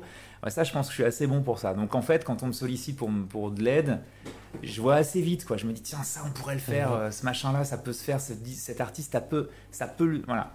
Donc ça je pense que j'ai cette compétence donc c'est l'envie, c'est l'envie de créer des projets quoi. Mais c'est pas à toi que je vais l'apprendre. Super. hein. Et ben écoute, non mais franchement tout ça c'est c'est passionnant. Oui, Bon, dis-moi, bien évidemment au niveau des, des, des chanteurs etc. J'y connais pas. Voilà, moi je suis de la nouvelle Eh génération. ouais. Je connais pas Joule, ultra ultra. Joule, etc. Non non hein. pas de Joule quand même. Non non un peu de respect. Non mais Alain Souchon par exemple ça me parle. Voilà on avait appris ça au CP je me rappelle. Alors mais dis Non, petite voilà. rectification, Dis-moi. Alain Souchon, pas Alan Souchon. Je pense que si tu lui dis Alan Souchon, il sera pas content. oui effe- Alain e- Souchon. effectivement Alain. je pense que là il va plus jamais vouloir travailler avec Full toi. sentimental. Et ben écoute, on n'est pas au Transborder ici, mais on est quand même en live Facebook, on est quand même dans l'émission Dans ta face. Donc reviens euh, à ton siège et Ah. qu'on peut vu comment chante-nous, il te- chan- Allez, hop. chante-nous de la belle chanson, fais-nous vibrer. On kiffe Cyril ce soir. On est ensemble jusqu'à minuit dans votre live à vous, Dans ta face. N'hésitez pas à réagir. hein. On lit vos commentaires, on lit vos questions, on lit vos messages. Quel titre euh, que tu vas nous jouer, euh, mon ami? Je ne sais pas. Bah voilà, Bon, bon, voilà, bon, bon, voilà, non, c'est. Je vais On faire se une propose, chanson. c'est justement préciser à nos amis qui nous écoutent, toi qui nous écoutes pendant que Stan Mathis choisit son troisième titre. Euh, comme moi, vous voyez, on est vraiment à la maison, on est vraiment Ouais, à l'appart. hein. Euh, vous rappelez que, te rappeler à toi qui nous écoutes que d'ici quelques minutes, d'ici 5 minutes, on va basculer dans le speakeasy. Le speakeasy, c'est quoi? Bah, C'est tout simplement des 5 personnes, 5 femmes et hommes qui vont euh, venir en direct, qui seront en direct au téléphone avec nous pour nous parler de leur projet, de leur projets, euh, euh, de leurs projets, de leurs rêves, de Mhm. leurs euh, missions. Et puis tout simplement, peut-être que toi qui es de l'autre côté, tu pourras leur donner un coup de main, un coup ça. de patte, voilà, pour pouvoir faire avancer le projet. Allez, en attendant de retrouver cette deuxième partie de 22h à 3 à 23h qui s'appelle le Speakeasy, bon, on va gentiment clôturer cette première partie Bien avec sûr. Stan Matisse, avec un troisième titre qui s'intitule Les choses ont changé. Oh, Ça te va? Ça me va bien C'est en ton honneur.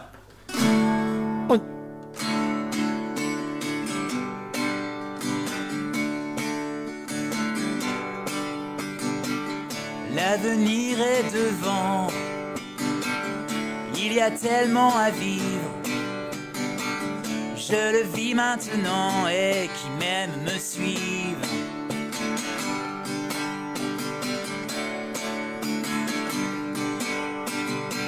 J'entends encore ceux qui osent dire c'était mieux avant.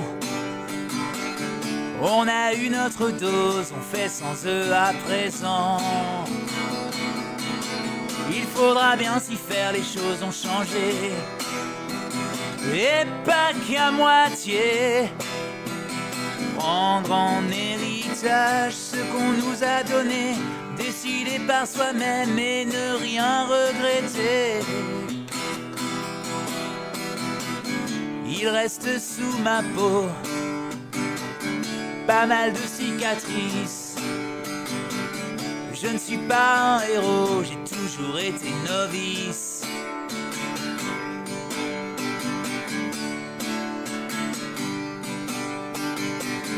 Quand viendra la relève, j'espère avoir compris qu'il vaut mieux vivre ses rêves plutôt que rêver sa vie. Faudra bien s'y faire, les choses ont changé. Et pas qu'à moitié. À force de courage, on peut s'émanciper sans en faire un système juste pour exister. Toute ma volonté, toute mon énergie pouvoir contrer la force d'inertie.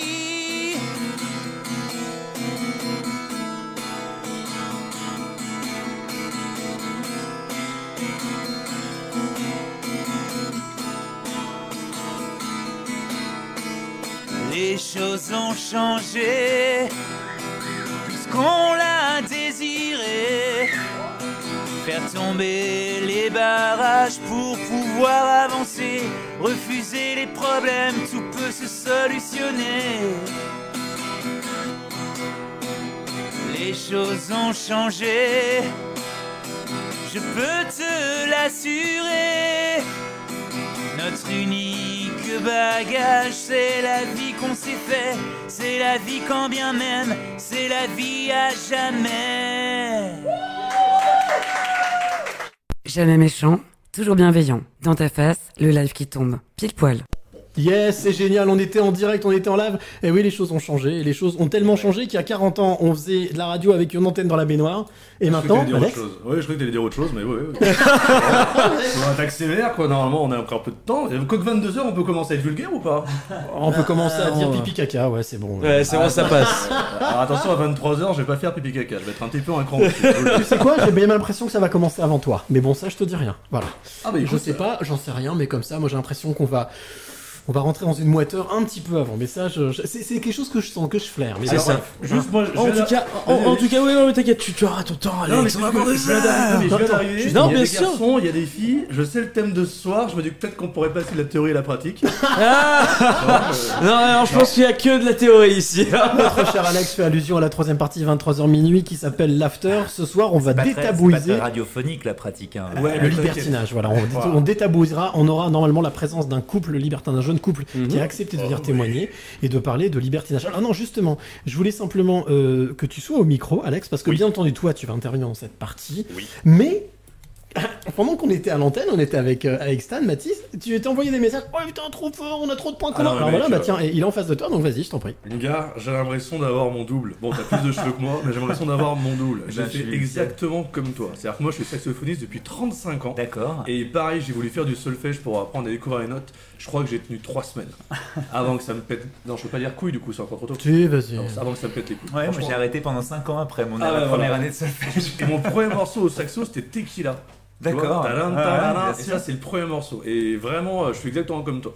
Et Bon. c'est à l'instinct, et moi j'écoutais la radio, je joue le saxo par-dessus. Ouais, ouais. Et c'est comme ça que j'ai développé l'oreille. Je dis pas que le solfège c'est pas bien. hein. Ah non, non, moi non plus d'ailleurs, mais. Mais voilà, Voilà. tu vois ce que je veux dire. Il y a le Oh, bon chasseur, il y a le mauvais chasseur. Ah ouais, exactement. Tu sais ce que je vous propose, les gars, c'est que vous allez, vous allez pouvoir continuer à discuter, mais en fait, nous, il va falloir qu'on enquille, qu'on Bien enchaîne. sûr Parce est que 22 heures. nous, nous, on fait qu'il n'y a pas que des chroniques, on a du taf, Alex L'agression au bout de deux minutes, ça s'annonce bien quand même. En tous les cas, je voulais te remercier, Mathis, Stan Mathis, d'avoir été présent, d'avoir Oui. tenu ta parole, d'être là, Ah, d'avoir interprété trois morceaux, en plus d'avoir fait un- une reprise de Paint in Black Yes. en l'honneur de Charlie Watts, qui Mhm. nous a Génial. piqué, voilà, qui, a- voiture, qui est parti, qui est parti dans les étoiles, certainement à mon avis, euh, jouer de la batterie bien, bien là où il doit bien se marrer avec plusieurs. Jimi Hendrix et tous ceux qui sont déjà là-haut. En tous les cas, merci du fond du cœur, merci, merci d'avoir été merci présent, d'avoir joué le jeu, ça. d'avoir été le parrain de la première. Et longue vie à toi. Et deuxième, le prochain album, hein, donc c'est Oui. prévu quand? Ah, ça sortira en janvier. Voilà. Janvier Ouais. Et bon, on sera là.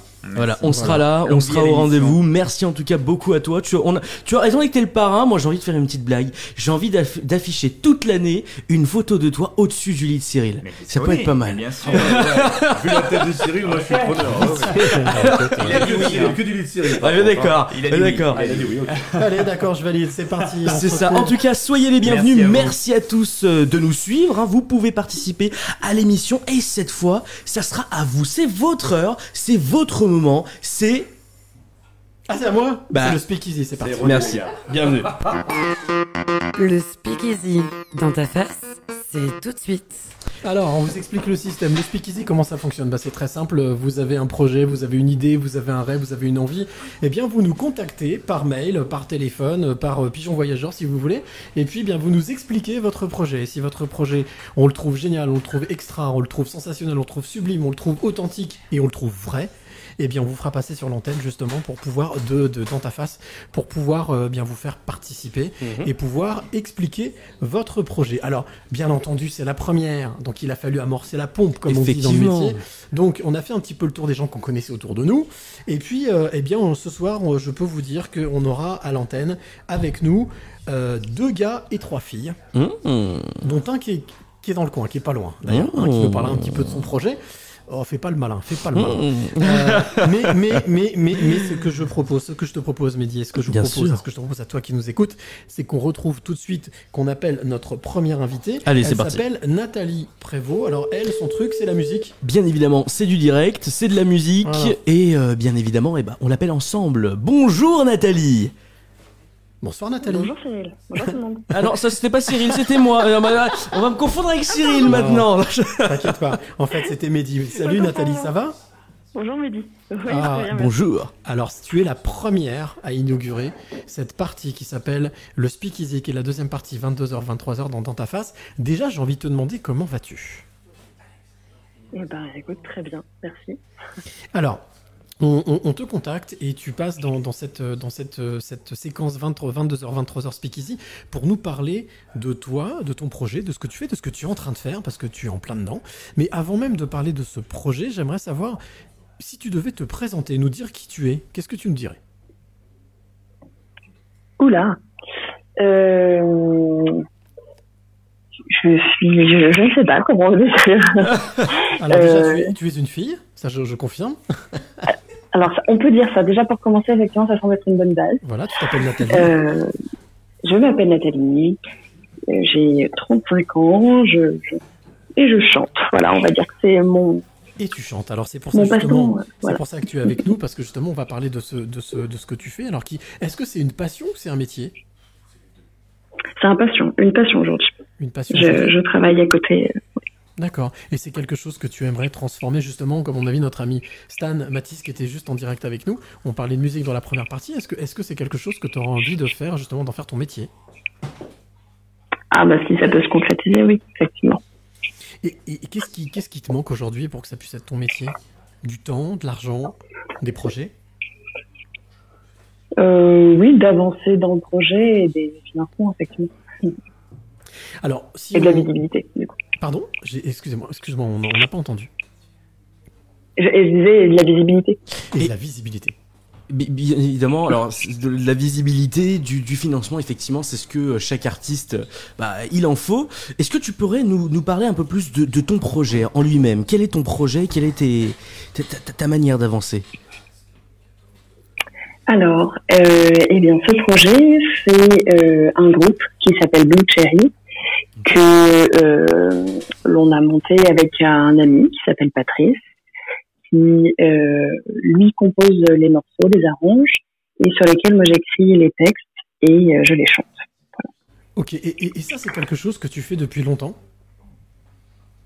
Non, ce projet-là, il, il date de, de l'automne 2020. C'est Ah oui, c'est tout neuf. Ah oui, c'est vraiment tout récent, tout récent. Alors, euh, ce, ce projet d'album, alors tu, tu- quand on, quand on s'est eu au téléphone, on s'est parlé un petit peu avant, bien entendu, pour euh, préparer un minimum, mais je veux dire vraiment le strict minimum. Tu m'expliquais que là, on parlait de jazz. Toi, tu, tu, interprètes des, des- titres de jazz, mais pas que.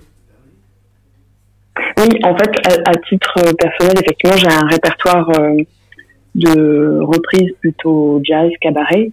Mais c'est vrai que sur ce projet-là, on s'interdit rien et finalement, le- l'univers est assez éclectique. Euh, on, on- dans les morceaux qu'on a déjà euh, montés, on va aller du tango au jazz, à la pop électro. Voilà. On s'interdit rien. Euh, ce, quand tu parles de projet, tu, tu, tu, tu n'es pas toute seule hein, sur ce projet. Non, je suis avec euh, avec un ami. Et, et, euh, si j'ai bien compris, tu m'avais expliqué que la particularité de votre projet, c'est que toi, tu es basé à Lyon, c'est ça? Tout à fait. ouais. Et lui, il est pas, il est dans le Vaucluse, si ma mémoire est bonne? C'est ça. Bah alors comment vous Ouais, faites donc beaucoup de travail à distance. Eh ouais, voilà, c'est ça, c'est que j'ai une question. Alors, on connaît euh, la- le travail de visio, le travail de, de télétravail. Mais alors, comment est-ce qu'on fait, de la- fait de musique à distance? Euh, eh bien, euh, comme c'est lui qui compose, et quand il a des idées, il les enregistre, puis il les envoie par WhatsApp. Mhm. J'écoute, et puis si ça m'inspire, j'écris, je chante, et puis après, on, je lui envoie ce que je peux lui proposer, et puis il me dit ce qu'il en pense, et voilà, on, on échange. Ok. Et, et- et toi, en tant qu'acte... Oula, je vais y arriver. Pouh, ça y est, c'est c'est 22h. Bois un petit Et coup, toi, en tant que actrice, si on peut dire ça, non, chanteur, voilà, ça va être, ça va être mieux. Euh, Est-ce que tu préférerais qu'il soit à tes côtés, plus, plus proche, la distance euh, te bloque dans tes projets? Alors, c'est pas forcément bloquant, mais c'est vrai que euh, réfléchir à deux en live, c'est quand même plus efficace que chacun de son côté. Effectivement. Alors, pendant qu'on parle avec toi de, ton projet, justement, fi- figure-toi que, que, Stan Matisse est revenu avec nous. Il écoute donc, hein, il, écoute un petit peu ce que tu, ce que, ce que tu dis.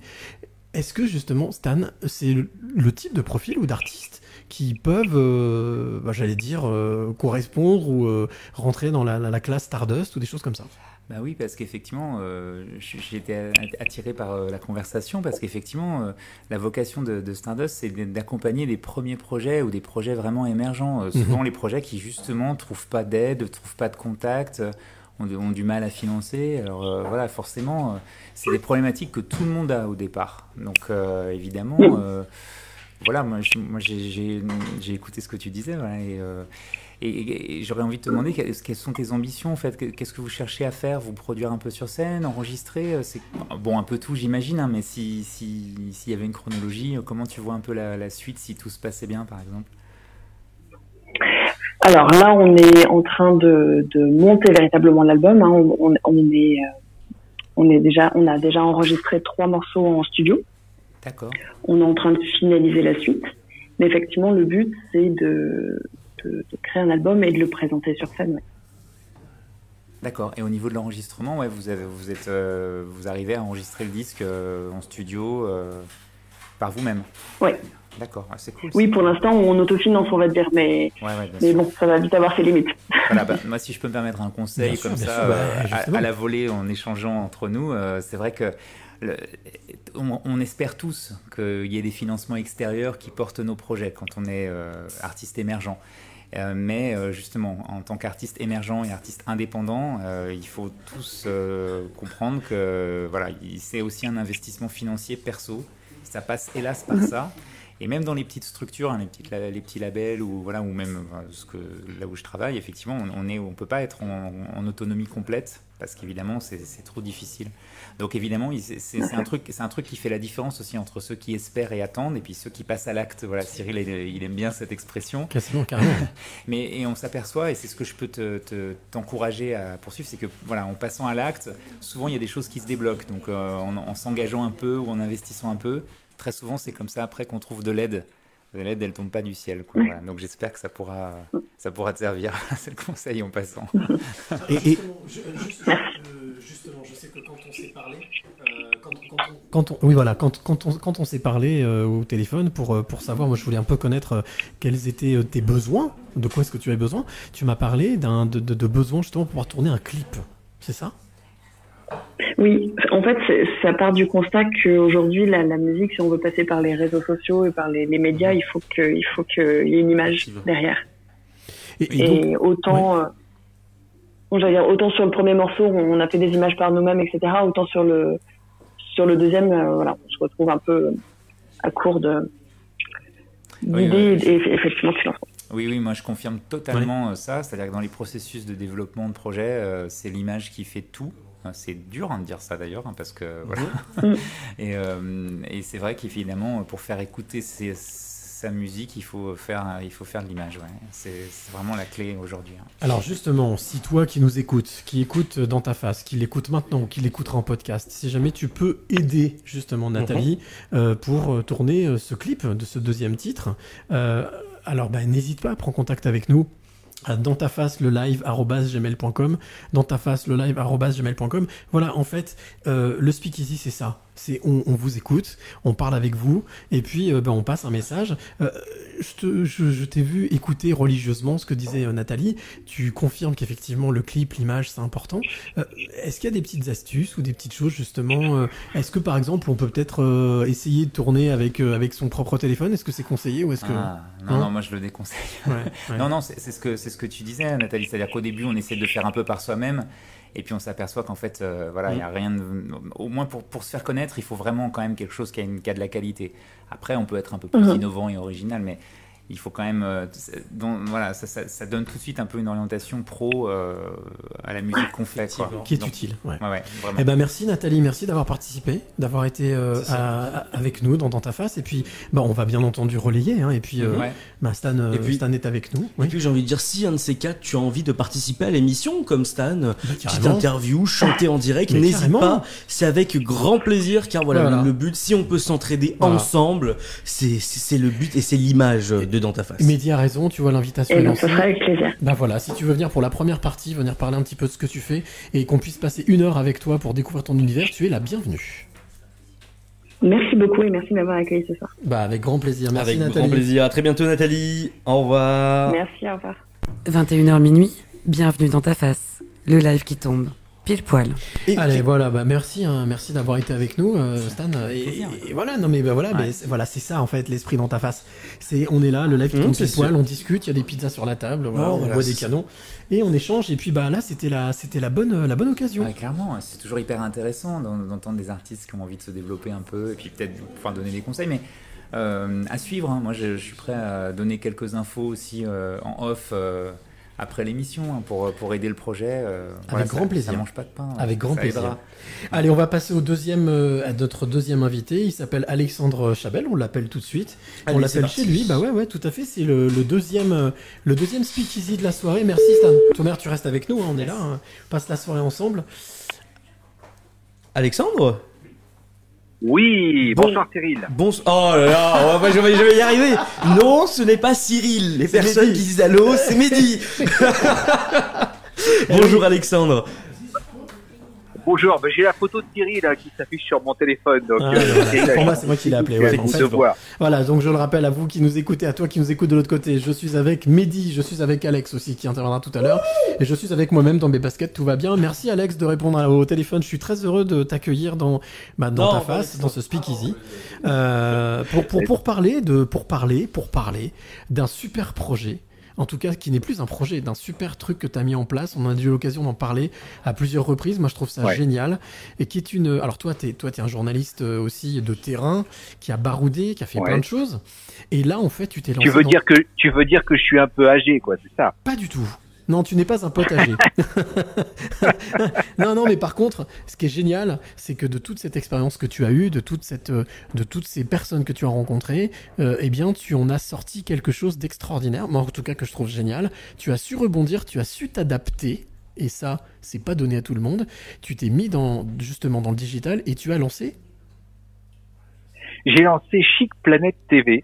C'est une web TV, euh, une web TV consacrée à, à la protection de l'environnement, mais sous le prisme de l'action des, des entreprises, parce que ce sont les entreprises finalement qui dictent notre quotidien, qui nous proposent des produits de plus ou moins bonne qualité et qui ont une influence évidemment sur notre environnement. Donc moi, je voulais valoriser les actions RSE, responsabilité sociétale des entreprises. RSE, c'est pas un gros mot, hein, mais c'est comme ça qu'on appelle dans l'entreprise les actions de développement durable.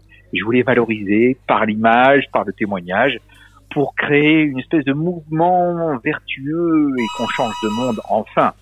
Ah, ça sonne. Oui, ça sonne. On a nos invités de la troisième partie qui arrivent. ça. Oui, bah oui, oui, oui. Le couple, notre couple libertin qui arrive pour parler de, de, de ce dossier qu'on va aborder, qu'on veut détabouiser justement, le libertinage. Alors, Ça, c'est du teaser, hein, c'est du bon teaser. Ah, t'as vu ça hein, tu T'as vu ça on est, voilà, on, on- on fait ça dans l'appart tranquille, on est chez moi, il y a de la pizza. Alors moi je voudrais revenir sur justement ce projet euh, de Chic Planet TV parce que moi je trouve ça gonflé aujourd'hui de lancer une web TV, en tout cas une télévision digitale, comme je préfère l'appeler, Ouais. sur une thématique, Ouais. on va dire, euh, pas évidente parce qu'aujourd'hui tu parles de la RSE, mais tous les esprits sont pas encore complètement euh, ouverts à ça.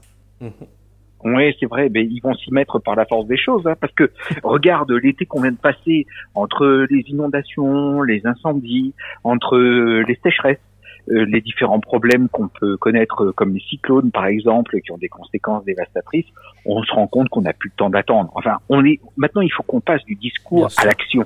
hein, il faut qu'on s'engage.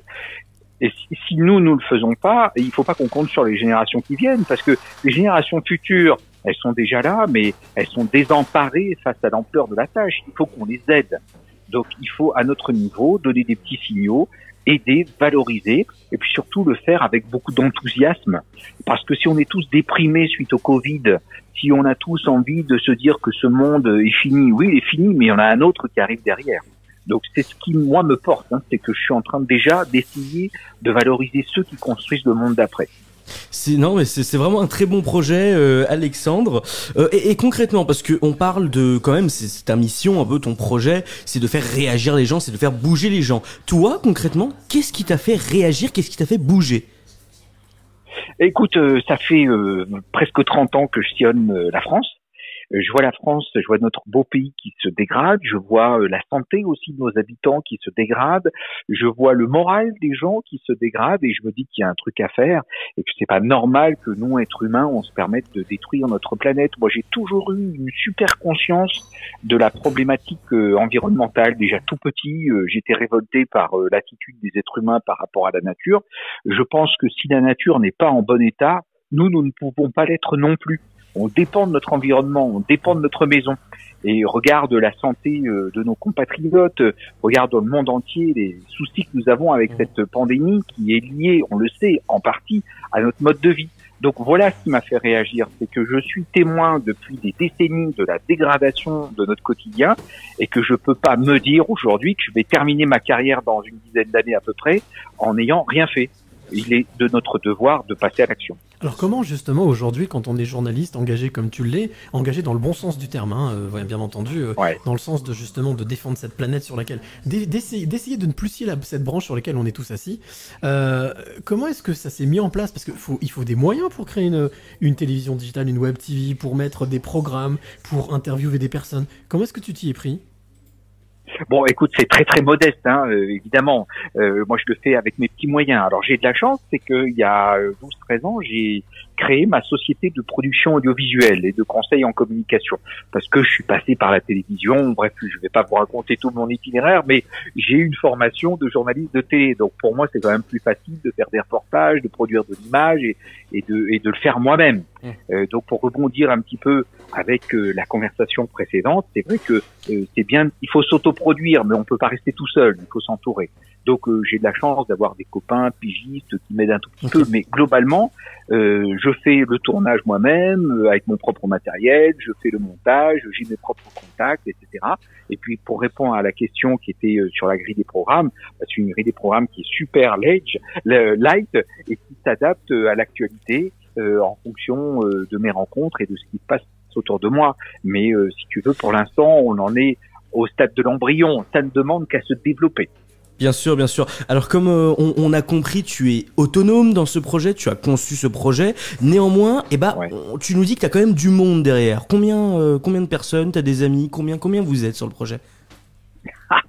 Écoute, on n'est pas des centaines. hein. Non, euh, on doit être une dizaine à, à supporter au sens noble du terme ce projet.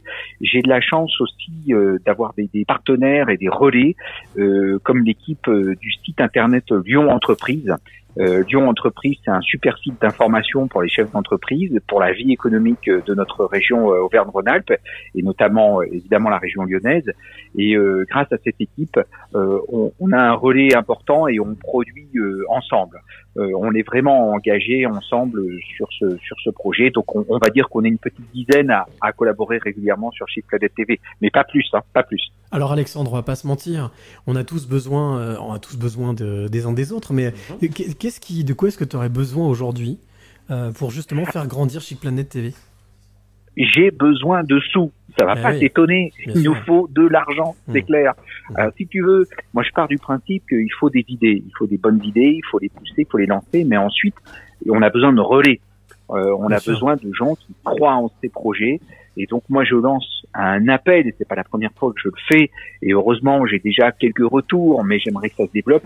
Je lance un appel auprès des entreprises, Mhm. des entreprises qui souhaiteraient euh, aider, accompagner, soit la production euh, d'une émission par exemple seulement ou d'un reportage, un reportage qui valorise euh, les actions RSE et qui mettent euh, euh, en image souvent des concepts qui sont un petit peu abstraits et ça permet de vulgariser, ça permet euh, de montrer que les choses existent et, et qu'elles peuvent euh, se développer. Donc voilà, j'ai besoin de, de partenaires, j'ai besoin de chefs d'entreprise qui soient portés par cette vision de la RSE et qui soient conscients que l'impact de l'activité économique sur l'environnement est bien réel et que si on veut continuer à avoir une vie économique, eh bien, il faut d'abord protéger notre environnement. L'un va pas sans l'autre.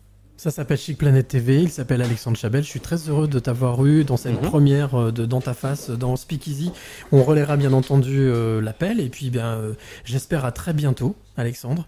Eh bien, Euh, super. Merci, merci de m'avoir convié, de m'avoir invité. Avec et puis, bonne plaisir. chance à vous, parce que bah, vous aussi, vous êtes des pionniers avec euh, cette idée géniale de faire de, de, de la radio sur le net le vendredi soir. Ça me rappelle plein de souvenirs parce que j'ai euh, moi aussi officié sur les radios pirates à l'époque, dans les années 80, 81 précisément, et, et c'était dans les cuisines, dans les salles de bain. C'était génial, hein, une époque fabuleuse. C'est ça, ça fait 40 ans et on s'est dit, bah tiens, avec Mehdi, on s'est dit avec Alex, on s'est dit, bah tiens, si on remettait le couvert 40 ans après, mais avec euh, des Ouais. techniques beaucoup plus légères. Et je pense que les Pierre Descros, Pierre Belmar et Pierre, des, Pierre Mhm. euh, euh, Lazarev seraient mais complètement des grands gamins. Ah oui, c'est sûr. Et euh, Ah nous oui. envieraient quoi, de, voilà, d'avoir tous ces outils-là. Merci à toi, merci Alex. Merci à vous. Merci bonne, beaucoup, bonne, bonne Alex. soirée. hein. Merci. Et puis alors, Très, ne très manquez pas bientôt. 23 heures, hein, hein. Non, tu le manques pas celui-là, personne le manque. Merci à toi. À très bientôt. Bienvenue dans Dans ta face. Jamais méchant, toujours bienveillant. Dans ta face, le live qui tombe. Pile poil. Allez, on va accueillir euh, notre nouvelle invitée avant de trouver la, de la chronique. Alors, on, moi j'ai voulu quelque chose de particulier parce que je suis pas comme tout le monde. Qu'est-ce que qu'est-ce que t'as essayé de nous faire là? Il a essayé de parler, je J'ai crois. j'ai essayé, essayé de parler. En fait, dans quelques minutes, dans une dizaine de minutes, on vous présentera une chronique qui s'appelle Balance ta chronique. Alors l'idée est simple, le concept est simple, c'est de venir, euh, même si on ne fait pas de la radio, on n'a jamais fait de radio, voilà, c'est de donner 5 minutes à quelqu'un, une femme ou un homme qui pourra venir, ou un garçon ou une fille, qui pourra venir faire sa chronique en direct. L'idée, c'est qu'on ne sait pas du tout ce que la personne va faire. Voilà, c'est que notre invité, on ne sait pas du tout ce que le chroniqueur ou la chroniqueuse va faire. C'est ça, justement, parce que c'est mettre- ça met un peu de piment. Hein. Mhm, avant d'entamer justement la troisième partie, on commence à mettre un peu de piment. Alors, euh, donc, avant même de retrouver cette chronique, on va tout de suite appeler bah, notre troisième invitée. Elle s'appelle Charlotte Jarix. Et vous allez voir, et vous allez voir, elle est. euh, comment dire? Bah, vous allez voir. Voilà. Ah, on va oui, l'accueillir. bah oui, on va voir, on va voir. on Elle va est bien incroyable. voir. Voilà. Si Incroyable. vous aussi vous voulez participer, n'hésitez pas, commentaire, commentaire. Voilà, pas. commentez. On est chez vous ici. Rejoignez-nous. Allô Bonjour Charlotte. Ça, c'est Mehdi. Bonjour. Et, et là, c'est Cyril. Ça va, Charlotte? Est-ce que Comment tu- Est-ce que tu nous entends? Est-ce que tu nous entends bien? Euh, ça va. Ok, super. Alors Charlotte, je suis très heureux euh, que l'on t'ait ce soir dans euh, Speakeasy, dans, ta face, le Speakeasy de 22h, 23h, pour parler de toi, de ton parcours, mais surtout aussi de ton projet, de ce que tu es en train de mettre en place. Alors, tu l'as déjà fait, on va parler théâtre, Euh, mais si j'ai absolument voulu t'avoir ce soir, c'est parce que je connais ton parcours et sincèrement, chapeau bas. Chapeau bas. Ça fait combien de temps que tu fais du théâtre?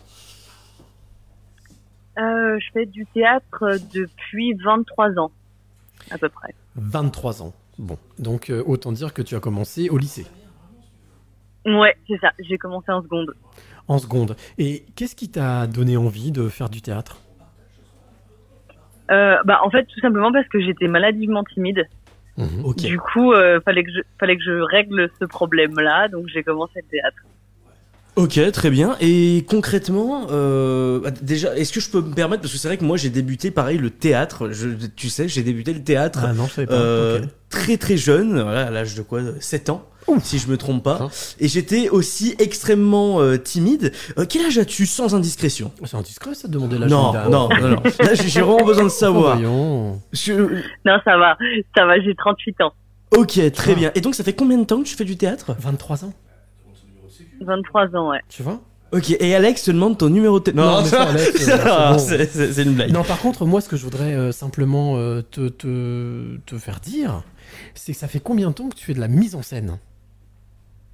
Euh, la mise en scène, eh bien, écoute, cette année, je fête mes 20 ans de mise en scène. C'est ça qui est extraordinaire, c'est que cette jeune fille a 38 ans, cette jeune femme a 38 ans, et ça fait 20 ans qu'elle fait de la mise en scène. Est-ce que tu peux juste resituer comment ça s'est passé? Comment est-ce que tu t'es mise à la mise en scène à 18 ans? Eh ben en fait, tout simplement parce que euh, quand j'étais en terminale, euh, il était de coutume pour euh, faire une jolie sortie des terminales, il était de coutume de, monter un spectacle. Et en fait, d'habitude c'était des enseignants qui s'en occupaient. Et là, la responsable de niveau des terminales est venue me voir en me disant oui Charlotte, on aimerait bien que tu, montes un spectacle.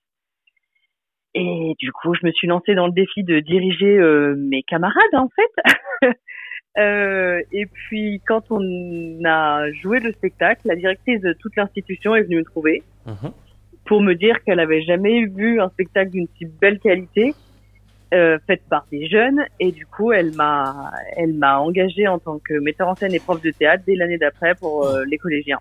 C'est pas vrai. Ah, ça te la coupe, ça, hein, Mehdi hein? Oh, voilà. Ah, bah tiens, hein, voilà. Oh voilà. Et alors, est-ce que tu peux aussi juste nous expliquer quels sont, on va dire, quels sont les projets sur lesquels tu as travaillé depuis, euh, on va dire, 10-15 ans Alors les plus gros projets, euh, ceux qui ont tourné le plus. Donc le tout premier a été le journal d'Anne Frank. Euh, ça, ça a été le plus gros gros projet, c'est-à-dire qu'on partait pour faire deux dates en 2009, et puis en fait on a fait quatre ans. Donc euh, donc ça c'était vraiment une très belle aventure et pourtant difficile de départ parce que quand on m'a proposé le projet, euh, j'ai- j'ai- j'avais peur. J'avais peur de mettre en scène des gens qui avaient existé, j'avais peur de pas être crédible, j'avais peur de de pas être à la hauteur de la mémoire de ces personnes et et puis en fait voilà ça s'est très très bien passé. Donc ça ça a été le premier gros projet. Gros sujet, hein, quand même, hein, grosse responsabilité. Effectivement. Oui. Ouais ouais, franchement euh, et en même temps, c'est hyper euh, enfin c'est hyper marquant, tu vois, c'est c'est quelque chose euh, enfin c'est qui restera dans ta vie que t'as t'as t'as essayé de faire revivre ces personnages qui sont décédés et voilà, ils ont partagé ta vie un petit peu et voilà, je, je trouve qu'on n'en sort pas pareil après, tu vois. Et le deuxième plus gros projet, parce que justement, je crois que c'est de ça qu'on va parler ce soir. Ouais. Dis-nous, raconte-nous. Alors, le projet que sur lequel je travaille depuis euh, depuis euh, 2015, c'est euh, une autre pièce qui parle de la Shoah. Alors entre temps, qu'on soit clair, euh, j'ai j'ai fait euh, d'autres pièces et d'autres sujets. Euh, mais en fait, quand il y a eu les 70 ans de la libération d'Auschwitz, euh, le consistoire juif et euh, une grosse salle lyonnaise sont venus me chercher pour euh, mettre en scène un spectacle euh, évoquant bah, la Shoah. Et euh, j'ai pensé à ce moment-là à, à la rencontre, à une rencontre qui avait bouleversé ma vie, qui était celle avec Benjamin Weinstein, survivant de la Shoah et survivant euh, particulièrement de sept camps de concentration et qui a survécu à la marche de la mort. Euh, et du coup, j'ai mis sa vie en scène pour 2015 pour célébrer donc cette cette date anniversaire. Et donc la pièce euh, la pièce tourne toujours. Et en fait, effectivement, le 23 le 23 septembre prochain, euh, on va jouer de nouveau la pièce. Alors on est heureux parce que c'est la réouverture des salles et en même temps c'est une date compliquée pour nous parce que Benjamin nous a quittés euh, le 10 février dernier. Donc ça c'est la première fois qu'on va jouer sans lui. Donc c'est c'est en son nom, pour sa mémoire, pour poursuivre son travail. Et en même temps ça va être difficile parce qu'il sera pas là. En quoi est-ce que c'est important pour toi d'honorer sa mémoire et justement de, de on va dire, de perdu- faire perdurer cette, euh, cette approche qu'il avait de la vie, parce que c'est ce que tu m'avais raconté, quelqu'un qui a eu peur pendant très très longtemps, qui s'est retrouvé rassuré, et qui ces derniers temps était de moins en moins rassuré. Ben, en fait, euh, il a passé sa vie à partir du moment où il a été en mesure de témoigner, c'est-à-dire après le procès de Klaus Barbie en 1987. Il a fait de, de, de, de- du témoignage une mission.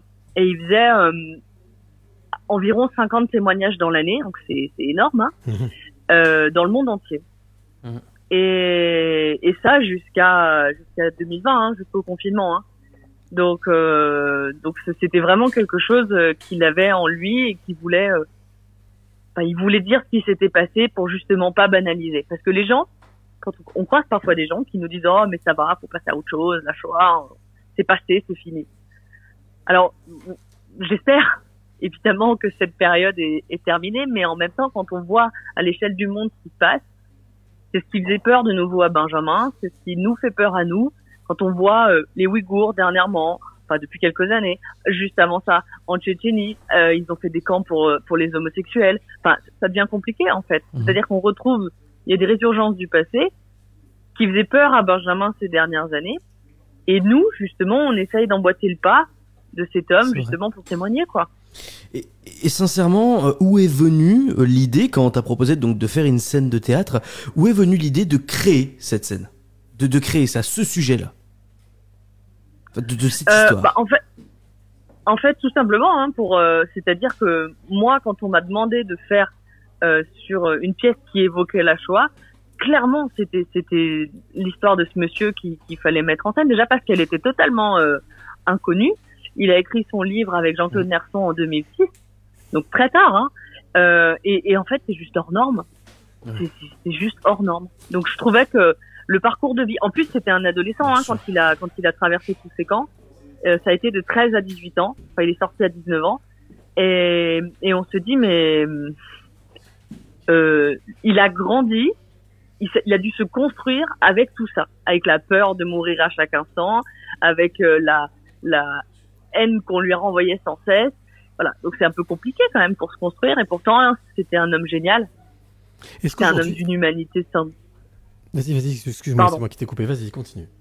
c'était c'était un homme d'une humanité sans borne et, et du coup je me dis que bah c'était lui rendre hommage et puis puis voilà pour faire connaître son histoire je crois que c'est important il y a un message fort Une dernière question, euh, Charlotte, par rapport à ce projet. Alors, on l'a bien noté, la date, du, la date du 23 septembre. Si toi qui, est, euh, qui nous écoutes, t'es de passage à Lyon, ou même si tu peux faire le déplacement exprès, hein, tu peux aussi, euh, n'hésite pas à aller voir cette pièce. On bien, bien entendu, euh, on mettra dans le, dans, le, dans le podcast, avec le podcast, on mettra toutes les infos. S'il il doit y avoir un hyperlien pour que les personnes puissent aller soit acheter leur place. Alors, c'est peut-être complet?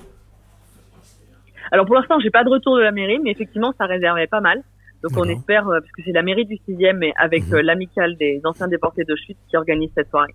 Donc on attend euh, les retours mais oui ça, ça réservait pas mal. Quel, quel, euh, de, quel, euh, de quoi est-ce que tu aurais besoin, justement, pour ce projet? Est-ce que tu as besoin de quelque chose? Peut-être euh, d'autres scènes possibles, d'autres, d'autres, d'autres, d'autres contacts pour pouvoir faire tourner cette pièce encore? Ah bah clairement. C'est-à-dire que quelques jours avant de disparaître, Benjamin m'a fait promettre de jouer autant que possible cette histoire. Et je, j'ai évidemment fait cette promesse puisque c'est c'est une pièce qui nous tient à cœur particulièrement.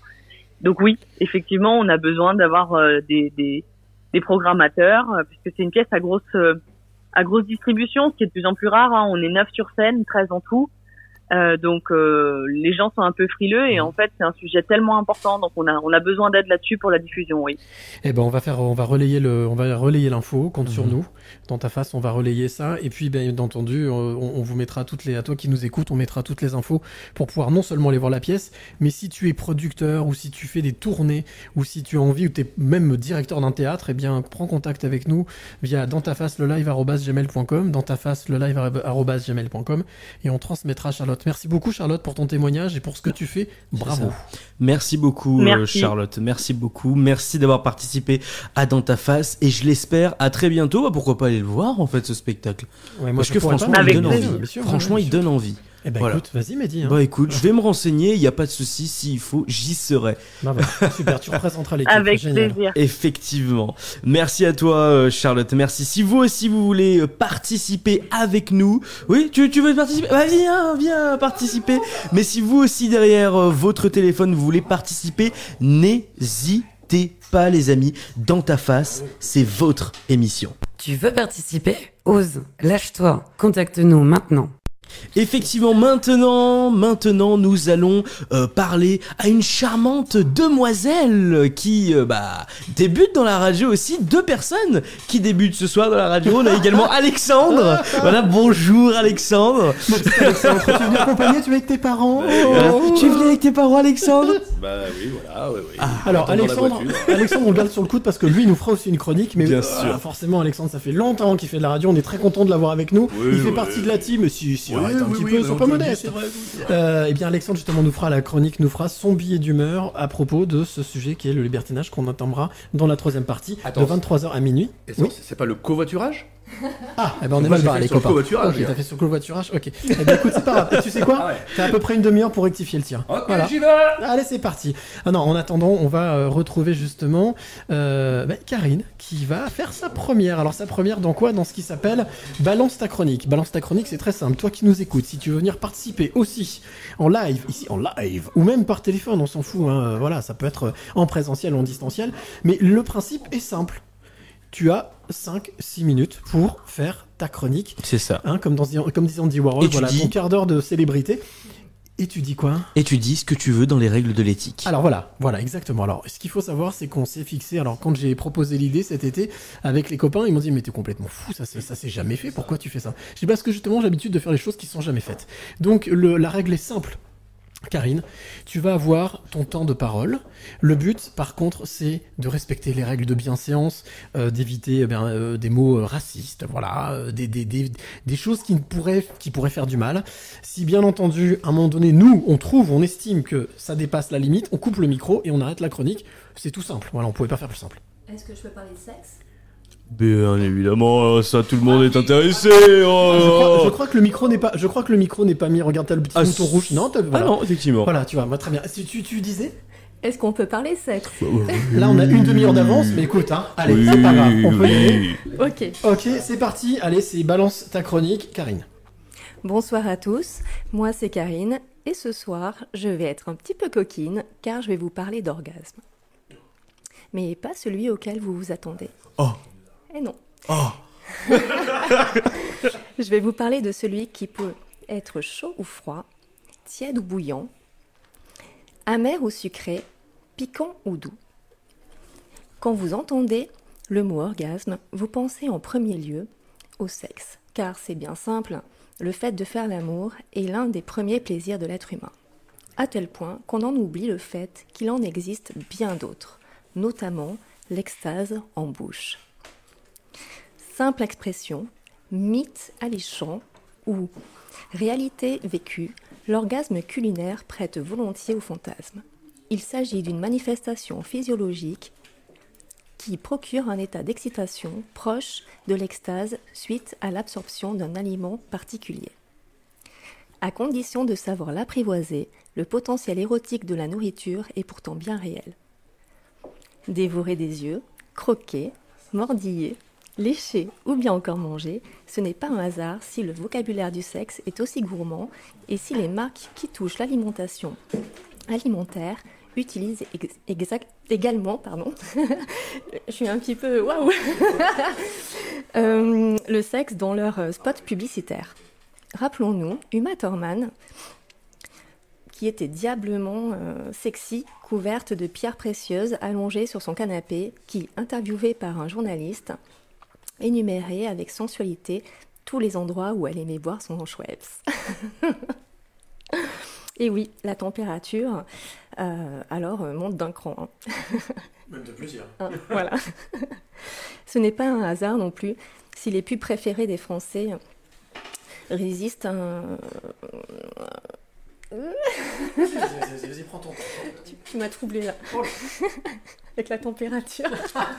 J'ai- J'ai super chaud. Bon. Vas-y, vas-y, continue, continue, vas-y, vas-y, j'ouvre la fenêtre. Euh, donc, les pubs préférées des Français restent celles euh, des cornets glacés ou tout autre, ou tout autre esquimau. vous vous rappelez le slogan euh, Libérer la bête, succomber au plaisir ultime. Non. Sens- Sensoriels et sensuels par essence, les plaisirs de la bouche ne sont pas si éloignés de ceux de la chair. Tant et si bien que l'on parle volontiers d'orgasme culinaire pour désigner de manière hyperbolique un plat particulièrement délicieux. Alors, comment savoir si vous venez de jouir en mangeant? Eh bien, eh bien, toutes, eh bien, toutes et tous avons déjà été confrontés à ce moment délicieux où ah C'est bon. Face à la saveur d'un plat, nos papilles, on et moi, notre esprit a reçu comme un- une décharge de bonheur pur. Eh bien, sachez que certaines personnes ont vu cette sensation gustative devenir si intense dans leur, dans leur corps qu'elles en sont littéralement chavirées de plaisir et se sont retrouvées avec ce, ce fameux euh, orgasme culinaire. Une volupté qui procure euh, picotement, chair de poule, vagues de chaleur, frissons le long de la colonne vertébrale, creux dans le ventre, voire excitation sexuelle dans certains cas. C'est comme quand on fait l'amour, de l'ordre de l'incontrôlable, tous les sens s'activent. Tous les sens s'activent. C'est fini? Non. Ah, c'est pas fini, il y en a encore. Ah, il y en a encore, c'est une belle chronique. Moi, moi personnellement, ça, moi, je, Ah moi, bon, je kiffe. On m'a dit 5 minutes, donc... euh, Vas-y, vas-y, vas-y, vas-y, continue. Bien sûr, certains aliments ont un potentiel érotique plus important que d'autres, à commencer par la truffe et le chocolat, qui ont le plus de chances de procurer de tels frissons. Un gâteau accompagné d'un verre de vin blanc, très doux, peut procurer une sensation de bien-être intense jusque dans le cerveau. Ce mélange du solide et du liquide, au goût sucré, produit une sensation qu'agréable dans la douche, mais toutefois inutile de se gaver de fondant au chocolat ou de foncer vers un restaurant étoilé si l'on passe pas à côté de l'ingrédient principal, Mhm. l'émotion. L'organisme est l'expression d'une simulation de termination, ne- terminaison nerveuse mêlée d'une émo- d'une émotion particulière. Oh là, il y a une émotion particulière. hein. Bon. C'est fini Mais qu'est-ce que je fais là C'est bout. l'objectif de Balance ta chronique. bah oui. c'est ça. Il faut se confronter à soi-même, c'est bien. C'est dans ta face. Hein. Ah, c'est dans ta je l'ai vraiment pris dans ma face. L'autre élément essentiel pour prendre ton pied à table comme au lit, c'est la lenteur. On prend son temps pour savourer au mieux un aliment, d'où ces instants de plaisir intense. Car comme dans l'amour, la disponibilité au plaisir est cruciale. Il faut trouver sa part de gâteau appétissant avant de le déguster, en avoir une envie folle et ne pas réprimer ses, sensations. Il faut éveiller tous ses sens. Autrement dit, la jouissance gustative, eh bien, ça se travaille. Il s'agit d'un plaisir personnel. Vas-y, vas-y, vas-y, va jusqu'au bout. C'est bien parti là. Ouais. Il s'agit d'un plaisir personnel, érotisé, souvent vécu comme une surprise, qui surgit et dont les sensations de plaisir ressenties restent entre soi et soi-même. Et si le plaisir de la bouche n'était pas en fait qu'une forme de masturbation parmi d'autres? D'un point Mhm. de vue neurologique, cette manifestation physiologique qui déclenche une puissance dont le point G se situe au niveau des papilles gustatives ressemble en tout point de vue à l'orgasme sexuel car l'organisme libère de la dopamine, des endorphines et de l'oxytocine qui ne sont autres que des neurotransmetteurs du plaisir et du bien-être. Donc, on a bien compris que pour atteindre le Graal, peu importe l'aliment, il faut simplement être disponible, détendu, en plein lâcher-prise.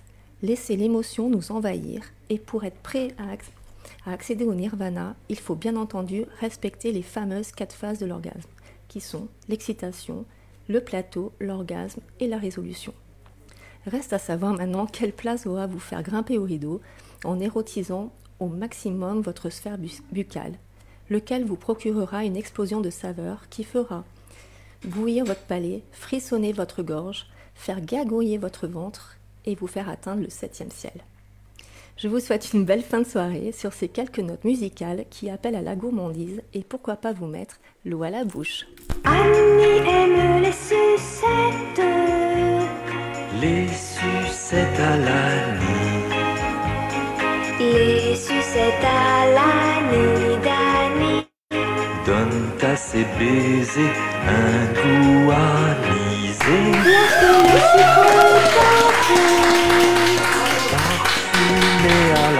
Eh ben ça au moins c'était une première chronique. Balance ta chronique, c'était magnifique, bravo. Bravo Karim, bravo, magnifique.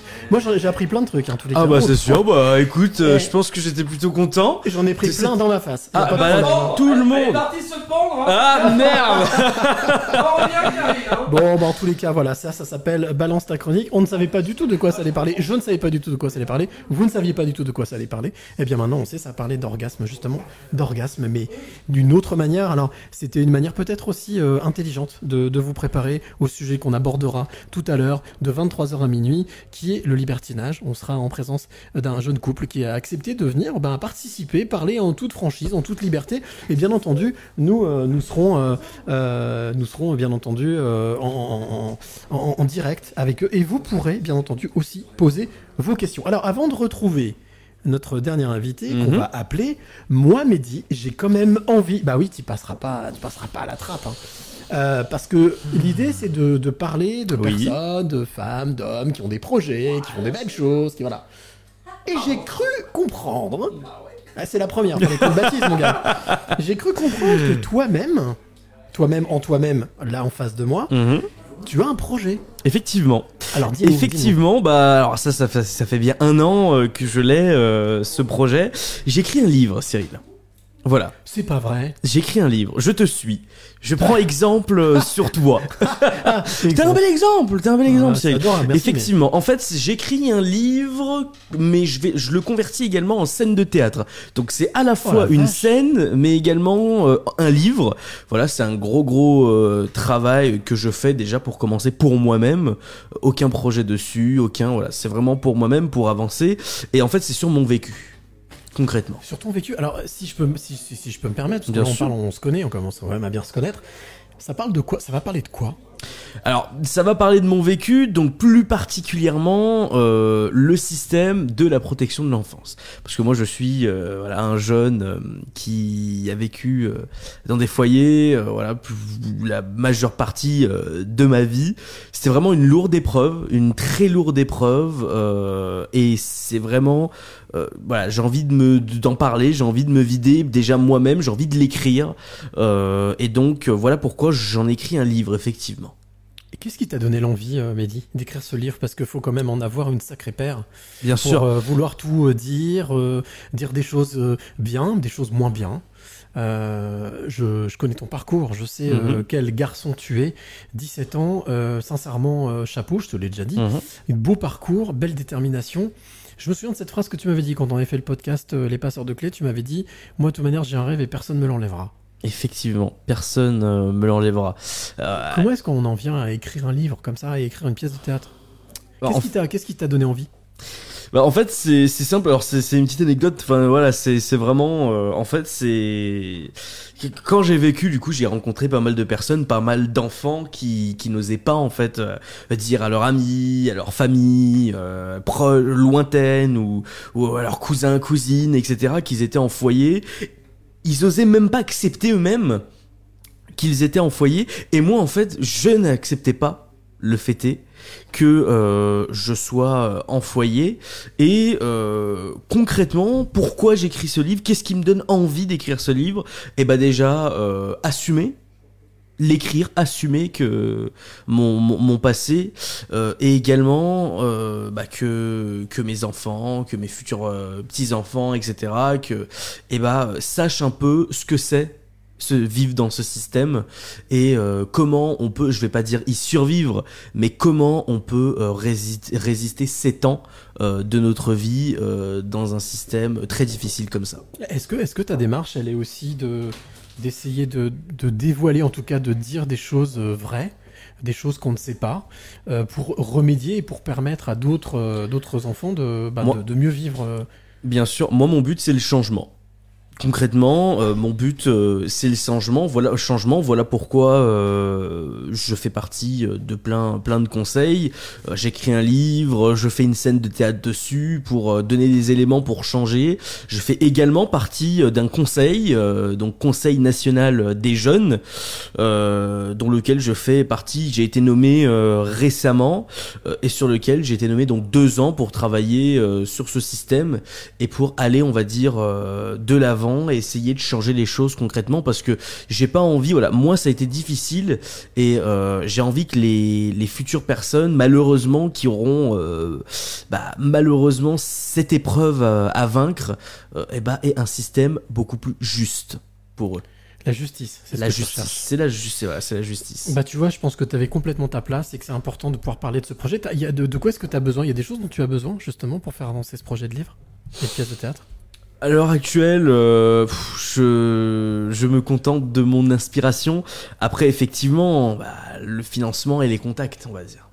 Financement et contact pour que le livre. Alors voit le les jour. financements, les financements non parce qu'en fait le but ce n'est pas également que le livre voit le jour ou pas. hein. Pour, la- pour l'instant je l'écris pour moi, hein. mais c'est surtout les contacts euh, pour permettre de faire changer les choses en fait. C'est surtout ces contacts-là qui me manquent à l'heure actuelle parce qu'effectivement je fais partie d'un conseil, je vois beaucoup de personnes, je vois beaucoup de personnel. Enfin j'imagine je suis jeune homme, hein, la, conven- la, la convention euh, de Lourdes, le pèlerinage de Lourdes Mhm. sur lequel je, je prépare euh, donc euh, ce pèlerinage sur lequel j'ai été nommé pour euh, pour travailler dessus. Je vais intervenir devant euh, 4500 personnes. Tout ça pour y avoir accès, c'est des contacts et effectivement pour aller plus haut, pour faire changer les choses, et ben effectivement il faut des contacts. Rappelle-nous euh, ton âge? 17 ans. Bon, moi je dis chapeau. Bravo. Et je suis très très très content de travailler avec toi. Avec plaisir, Cyril, Merci, et Mehdi, puis ça de fait même, très plaisir. de même pour moi. Bon, allez, si on passait à notre dernier invité du. Speakeasy. Hein mais en tous les cas, bravo. Et puis si euh, toi qui nous écoutes, bah, tu as envie de donner un coup de main à Mehdi, si tu as des contacts, euh, voilà, pour faire avancer le schmilblick. Bien entendu, c'est le principe de ce, de ce, de ce speakeasy de 22h à 23h dans euh, euh, les passeurs de clés. Euh, dans les passeurs de clés. Pourquoi je dis passeurs de clés Pour dans ta face. hein? Ah, ouais, moi, je, je mélange tout. C'est normal, il commence, à, allez, il commence à faire tard. Il est 23h, presque 23h. Oui, oui. On va aller chercher notre dernier invité qui s'appelle Roger Paul. Euh, vous allez voir que Roger Paul, eh ben, il colle aussi un petit peu à la thématique qu'on va aborder d'ici Ah, 23h. Intéressant. Euh, voilà, donc on appelle Roger Paul tout de suite, en espérant qu'il nous, qu'il nous réponde, mais normalement, Intéressant. oui, il, va, il devrait nous répondre. Donc Roger Paul, lui, habite dans le sud de la France, il habite, euh, euh, il habite Sanary. Ah, Sanary, ok, Ouais, très bien. sud. Et voilà. Et il va nous expliquer un peu pourquoi est-ce qu'il est là. Bah écoute, très intéressant, très intéressant. Hâte de la voir. euh, N'hésitez pas également, rappelle-nous peut-être le mail euh, sur lequel on peut ouais, participer. Ouais, si vous voulez participer comme euh, Roger Paul, comme tous les autres, eh bien, euh, vous pouvez nous contacter sur euh, le dans ta face le live, dans ta face le live gmail.com. Voilà, dans ta face le live gmail.com. Eh ben Ça écoute, sonne, ça si ça quel. sonne. Ouais, non, bah, on est en direct, hein, c'est totalement normal. On est, euh, on est à la maison. Je vais réessayer autre chose, hein, parce que là, effectivement, j'ai essayé par un, par un, par un autre, un autre moyen, par un moyen autre que le téléphone. Euh, donc, je vais essayer directement par le téléphone. Oh, ça, ça se passe tout, euh, on est tout en direct. Hein. Ah, bah voilà, Roger. Allô? Allô, allô, allô Roger. Oui, bonjour, bonsoir. Salut Bonsoir. Roger. Alors, moi, c'est Mehdi et Cyril. Cyril, euh, te- ici, qui te parle. Comment tu vas, Roger? Eh bien, écoute, je vais comme un peu à Sanary, euh, c'est-à-dire ce que j'ai écrit tout à l'heure. Il pleut sur Sanary, Trois voiliers à l'abri, somnolent à l'encre comme des cancres. Eh oui, parce que on va, voilà, je pense que tu l'avais compris, toi qui nous écoutes, nous allons parler poésie avec Roger, Euh, Roger Paul. Écoute, je suis très très heureux de t'avoir avec nous dans cette première de ta face, euh, dans le Speakeasy 22h 23h. On est avec Mehdi, on est avec aussi tous ceux qui nous écoutent. Alors, si j'ai voulu t'avoir euh, en direct avec nous dans le Speakeasy, c'est tout simplement parce que euh, moi je trouve génial tout ce que tu, tout ce que tu fais, tout ce que tu as fait, notamment autour de la poésie. La poésie est ta spécialité. Alors c'est ma spécialité en partant au départ de la communication et de la presse. Euh, et cela, euh, je dirais, euh, depuis depuis le lycée. hein. La poésie m'a s'est emparée de moi au lycée, quoi. Et elle ne m'a pas quitté depuis. Qu'est-ce qui te... Mais je voudrais commencer par, mais je voudrais commencer par un coup de gueule. Ah, alors vas-y. Ah, dis-nous, Vas-y, dis-nous. Enfin. Voilà, je veux dire que la, la poésie est l'enfant pauvre des grands éditeurs qui vivent exclusivement sur la- le, le cercle des poètes disparus. euh, vivent, ils vivent heureux et confortablement euh, avec leur stock de, de poésie, mais malheureusement euh, s'engagent très très peu dans la poésie contemporaine et notamment chez les jeunes. D'après toi, pourquoi est-ce que justement ces, ces maisons d'édition s'engagent, ou en tout cas peu ou pas, sur, euh, sur ce style d'écriture, sur ce courant d'écriture Oui, je crois que c'est euh, c'est un peu dans l'ensemble de, je dirais, de la de la politique de, consommation. C'est-à-dire, euh, il est plus facile d'amortir une réédition d'Aragon que d'un jeune poète encore inconnu, quoi.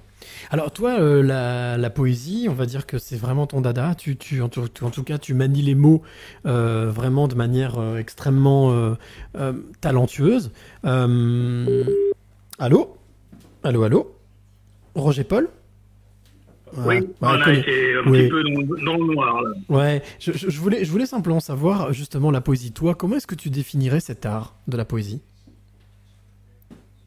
Ah, je pense que d'abord, je, je suppose que c'est elle qui vient à nous, un petit peu comme la foi d'ailleurs, et non pas nous qui allons à elle. Euh, je pense que je la définirais comme euh, oh, bah, comme la sœur de l'amour. Oh, c'est joli. Comme l'enfant de l'amour. C'est joli ça, la sœur de l'amour, l'enfant de l'amour, c'est magnifique. Et toi, comment Alors, je qui... pense qu'il n'y a pas, il n'y a pas de poésie sans, sans amour. Qu'est-ce qui t'a donné envie de, de, de, te lancer? Alors, tu parlais tout à l'heure justement quand tu étais, euh, quand tu suivais ton cursus scolaire, quand tu étais au lycée, euh, c'est quelque chose qui avait, euh, on va dire, fait chavirer ton ton ouïe. Mais qu'est-ce qui t'a donné envie, toi, de passer de l'autre côté, c'est-à-dire d'écrire, de faire de la poésie? Alors, je pense que c'est un professeur, un professeur de français, euh, qui avait le, le don d'intéresser ses élèves euh, sur des textes très différents, aussi bien classiques que, que, que modernes. Et, euh, et je dirais qu'à l'époque, j'avais plus euh, la euh, l'audace d'écrire qu'aujourd'hui. Très bien. Aujourd'hui, quand je lis certains grands poètes ou certains euh, grands écrivains, euh, je pense notamment à des hommes comme euh, Bernanos, par exemple, je me dis que il faut que je modère euh, mon stylo euh, parce que euh, ce qu'ils ont dit est tellement élevé euh, que je ne vois pas comment les dépasser. Bien sûr. Alors toi, ta spécialité, quand même, il faut le préciser, c'est la poésie érotique. Oh Et voilà, et là, ça s'emballe, c'est c'est WhatsApp qui... hop, hop, hop, hop, hop, hop, voilà, qui bloque. Allô? Reconnexion. Voilà, c'est bizarre, on dit érotique, paf. C'est- Il y a des mots qu'on peut pas dire, hein, il y a des choses quand même, on est pourtant dans un pays libre. Allô? Roger? Roger Paul. Roger Paul, est-ce que tu es avec nous? Vous été euh, Ah, ça a coupé en fait, ça avait coupé. C'est pour ça qu'on n'a pas entendu. Oui, non, je te posais la question. Euh, toi, tu, toi, tu es, tu t'es spécialiste. Enfin, en tout cas, tu es euh, extra. Ah bah oui. bah, hein. J'ai l'impression Bon, que, euh, que l'érotisme ça passe pas. Hein. C'est voilà, c'est bizarre. Hein. Hop. Alors attends, ce que je propose. Allô, oui, Roger Paul. Ce que je te propose, c'est de te rappeler directement sur ta ligne, directement, pas sur WhatsApp. Ah Voilà, c'est ce qu'on va faire. hein. En attendant, joue-nous peut-être un petit air de poésie, euh, Alexandre. Bien évidemment. Allez, dis-nous. Tu veux? Oui, vas-y, allez. Écoute, je peux te faire ça. C'était un vendredi matin, j'étais plutôt bien. Et je me sentais plutôt serein quand je me suis dit que les choses allaient bien. Et je me suis retrouvé vendredi soir, non pas dans un placard, mais dans un magnifique appartement, entouré de plein de personnes, de très bonnes personnes, plein de gens. Et je me suis dit, ce soir, dans ta face, ça va déboîter grave. Eh, hein, c'est joli, bravo, magnifique. Allez, on a. Merci Alex. Bon, On a- Cyril, je Oui. t'entends. Ah, ça y est, bah oui, on t'a retrouvé, Roger Paul. Bah, J'ai l'impression, effectivement, il y, a des, il y a des applications qui euh, ont du mal avec certains mots. On parle d'érotisme, on parle voilà, de poésie érotique. Ça a l'air- de déranger. Bah, c'est pas grave. Euh, oui, donc, j'étais en train de dire que toi, ta spécialité, en tous les cas, ton dada, c'est la poésie érotique. Qu'est- Qu'est-ce qui t'a qu'est-ce qui t'a amené à ça? Alors, c'est pas ma spécialité. Ah, pas Euh, non, c'est une un de mes un de mes volets euh, euh, qu'aujourd'hui j'ai mis beaucoup plus en scène. Mhm. Mais euh, j'ai aussi des textes très grand public et, et des textes pour enfants. De- voilà. Mais j'ai trouvé que l'époque l'époque étant lib- liberticide, j'ai trouvé qu'il fallait avoir du libertinage. Effectivement. Effectivement. Voilà, c'est un- c'est beaucoup en réaction à notre époque, euh, qui devient très euh, très anglo-saxonne, euh, très puritaine, Bien sûr. euh, très censure. Et donc je me suis dit, euh, je vais euh, sortir de la tranchée et, et montrer qu'on doit s'exprimer en tout, y compris donc dans l'érotisme. C'est sûr, c'est sûr. Roger Paul, deux petites questions. Déjà, la première, qu'est-ce que tu dis aux personnes euh, qui veulent mettre la poésie au placard? Voilà. Ah, bah, je dirais qu'ils suicident leur cœur et leur esprit. Ok, très bien. Voilà, euh, ils peuvent le faire. Si, euh, mais je dirais que ils se privent, ils se privent d'un des plaisirs de la vie. Mais tu penses sincèrement que à l'heure actuelle, la, la poésie a peut-être une chance euh, de bah, de revenir un peu sur la table des discussions, sur la table de famille euh, à l'heure actuelle? Ah, je crois qu'elle est, elle est plus vivante aujourd'hui, notamment dans le monde euh, scolaire, qu'elle ne l'était il y a une trentaine ou une quarantaine d'années. Et en plus, elle l'est d'une façon beaucoup plus diversifiée, euh, parce qu'après la guerre, euh, il y avait une, une dominante de certains poètes au détriment d'autres.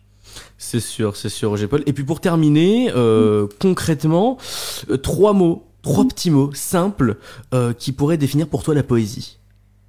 Alors moi, la poésie, c'est un coup de cœur que je veux que vous partagiez. C'est le Club des poètes qui est à Paris, 30, 30 rue de Bourgogne. Et là, vous trouverez de la poésie, des jeunes poètes et de la dynamique, euh, euh, je dirais même euh, de l'éclatement. Eh bien, merci Roger d'avoir apporté cette touche de poésie, en plus d'avoir parlé d'érotisme, d'avoir parlé de libertinage, puisque c'est justement le, le sujet qu'on abordera d'ici quelques, dans très peu, une poignée de secondes, quelques minutes. Euh, merci beaucoup Roger euh, Paul d'avoir participé à, à cette, euh, à cette, euh, à ce speakeasy, ce premier speakeasy dans, dans ta face. Et juste peut-être rappeler le, le nom, le titre de, de ton, de ton, de ton livre euh, que- qui est sorti. Alors, de ton- de ton mon livre. dernier livre là qui est sorti vendredi dernier, Vendredi dernier. euh, c'est Braise ardente.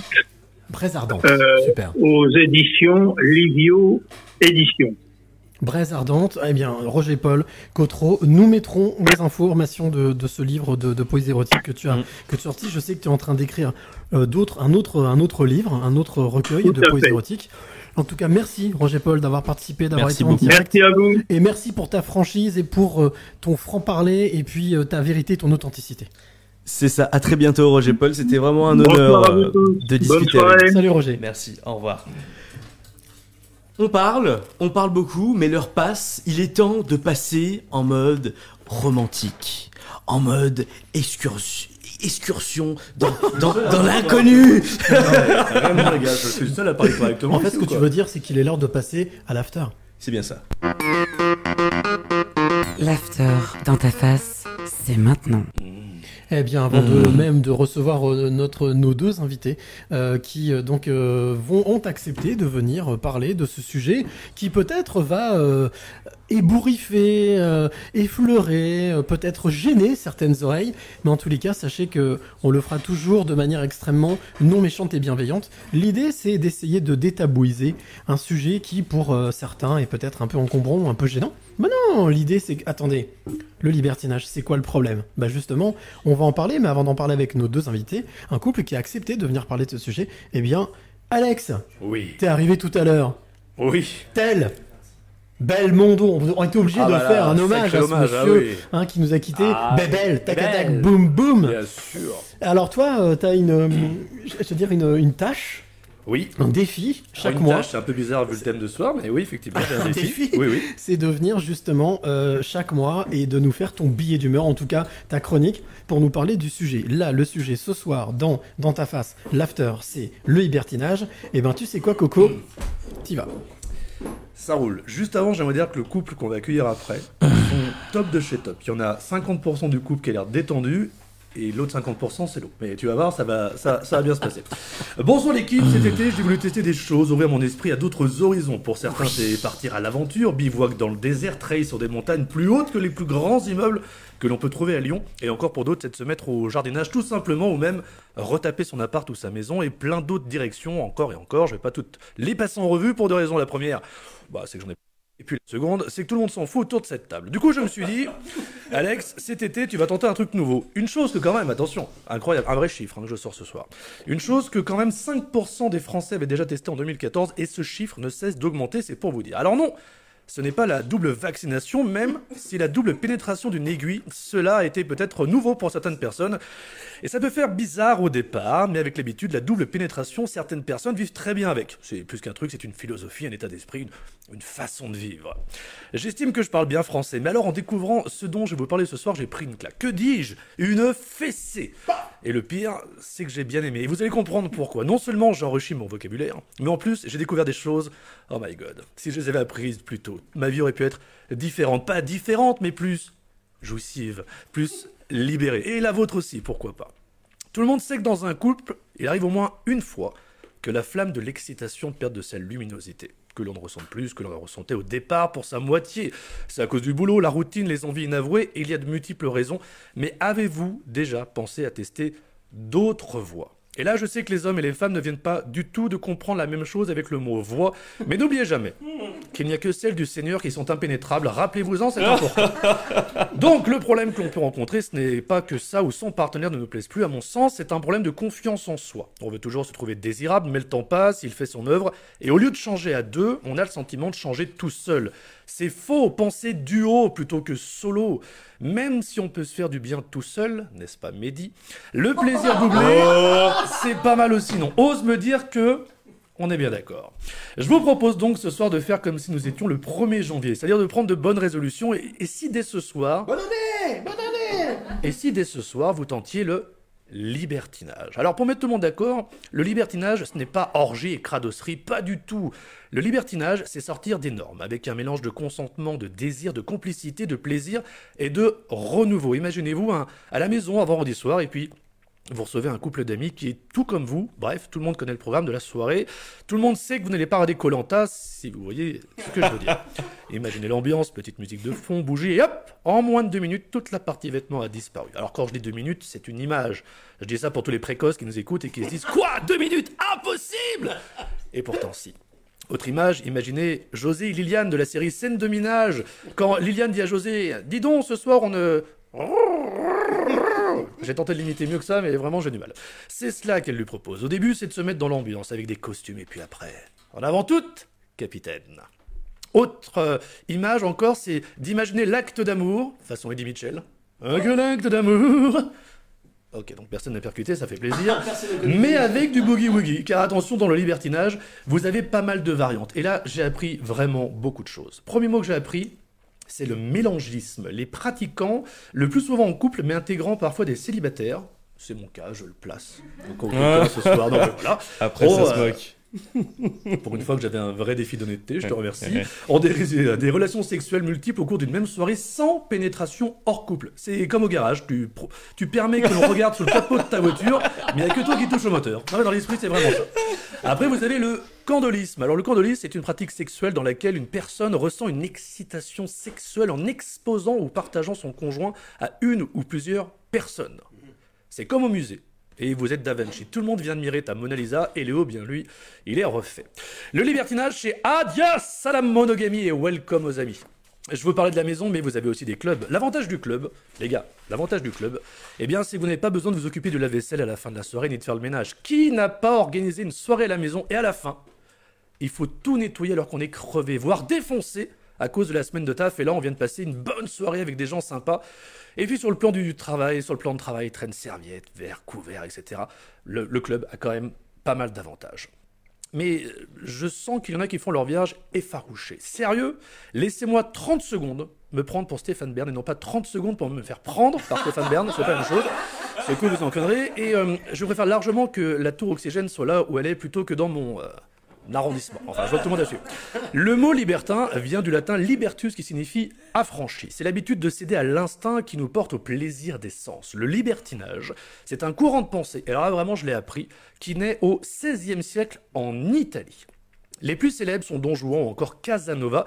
Vous avez aussi les liaisons dangereuses. Alors, au lieu de passer votre temps sur Fortnite, lisez donc Colderos de la Close, publié en 1782. Ah, je me souviens mes premiers romans érotiques, mes premiers mouchoirs. Enfin bref, comme le disait le doc dans Retour à le futur 2, la route, là où on va, on n'a pas besoin de route. Si vous aussi vous trouvez que votre couple se trouve sur une voie de garage, vous savez ce qu'il vous reste à faire. Et comme le dit l'adage, il n'y a pas d'âge pour tester le libertinage, mais 18 ans minimum, c'est plutôt bien. Yeah Bravo Magnifique C'était la première, Alex, merci Alex, super, génial. Euh, à ceci, je regarde, je Oh my god, Michel. Bien sûr, mais j'ai pas osé. Ouais, Ah, voilà. oh là là. J'ai pas voulu Ça tout l'a- mettre dans un cette peu long. première. Bon, Tu peux checker, mon pote. Petit check, mais je c'était bien joué, c'était bien joué, c'était bien joué. Un petit jingle avant de passer à la Oh, suite si tu veux. Oh, allez, je sais euh, pas, j'avais envie comme ça. Un euh, petit si vous voulez au mieux. Non, c'est pas moi. Merde. Jamais méchant, toujours bienveillant. Dans ta face, le live qui tombe. Pile poil. Génial. Euh, Je voudrais saluer d'ailleurs au passage cette magnifique voix qui s'appelle Laetitia. Laetitia, oui. Que tu c'est toi qui nous a fait connaître Laetitia. J'ai la chance de la connaître, oui. Et qui justement pour faire le lien nous a permis d'avoir ce soir avec nous Laurie et Ismaël. Ismaël, voilà, qui sont présents et qui vont parler avec qui on va parler totalement librement justement de ce sujet dont vient euh, de vous euh, vient de dont vient effleurer notre ami Alex en parlant de, de son de son expérience et de voilà en tout cas de sa de son de sa découverte estivale. Ah, surtout une vraie découverte, oui, oui. En tout cas, Pépère, je suis content, t'as super bien travaillé. C'était cool. Moi, je me suis bien marré. Je sais que des gens dans cette équipe avaient des doutes. Suivez mon regard. Non, tout va bien. Tout va bien. On est posé. Bon, en tous les cas, euh, très heureux de vous recevoir. Alors, euh, Laurie, si tu veux, tu peux mettre le casque, c'est peut-être plus simple. Tu auras le retour.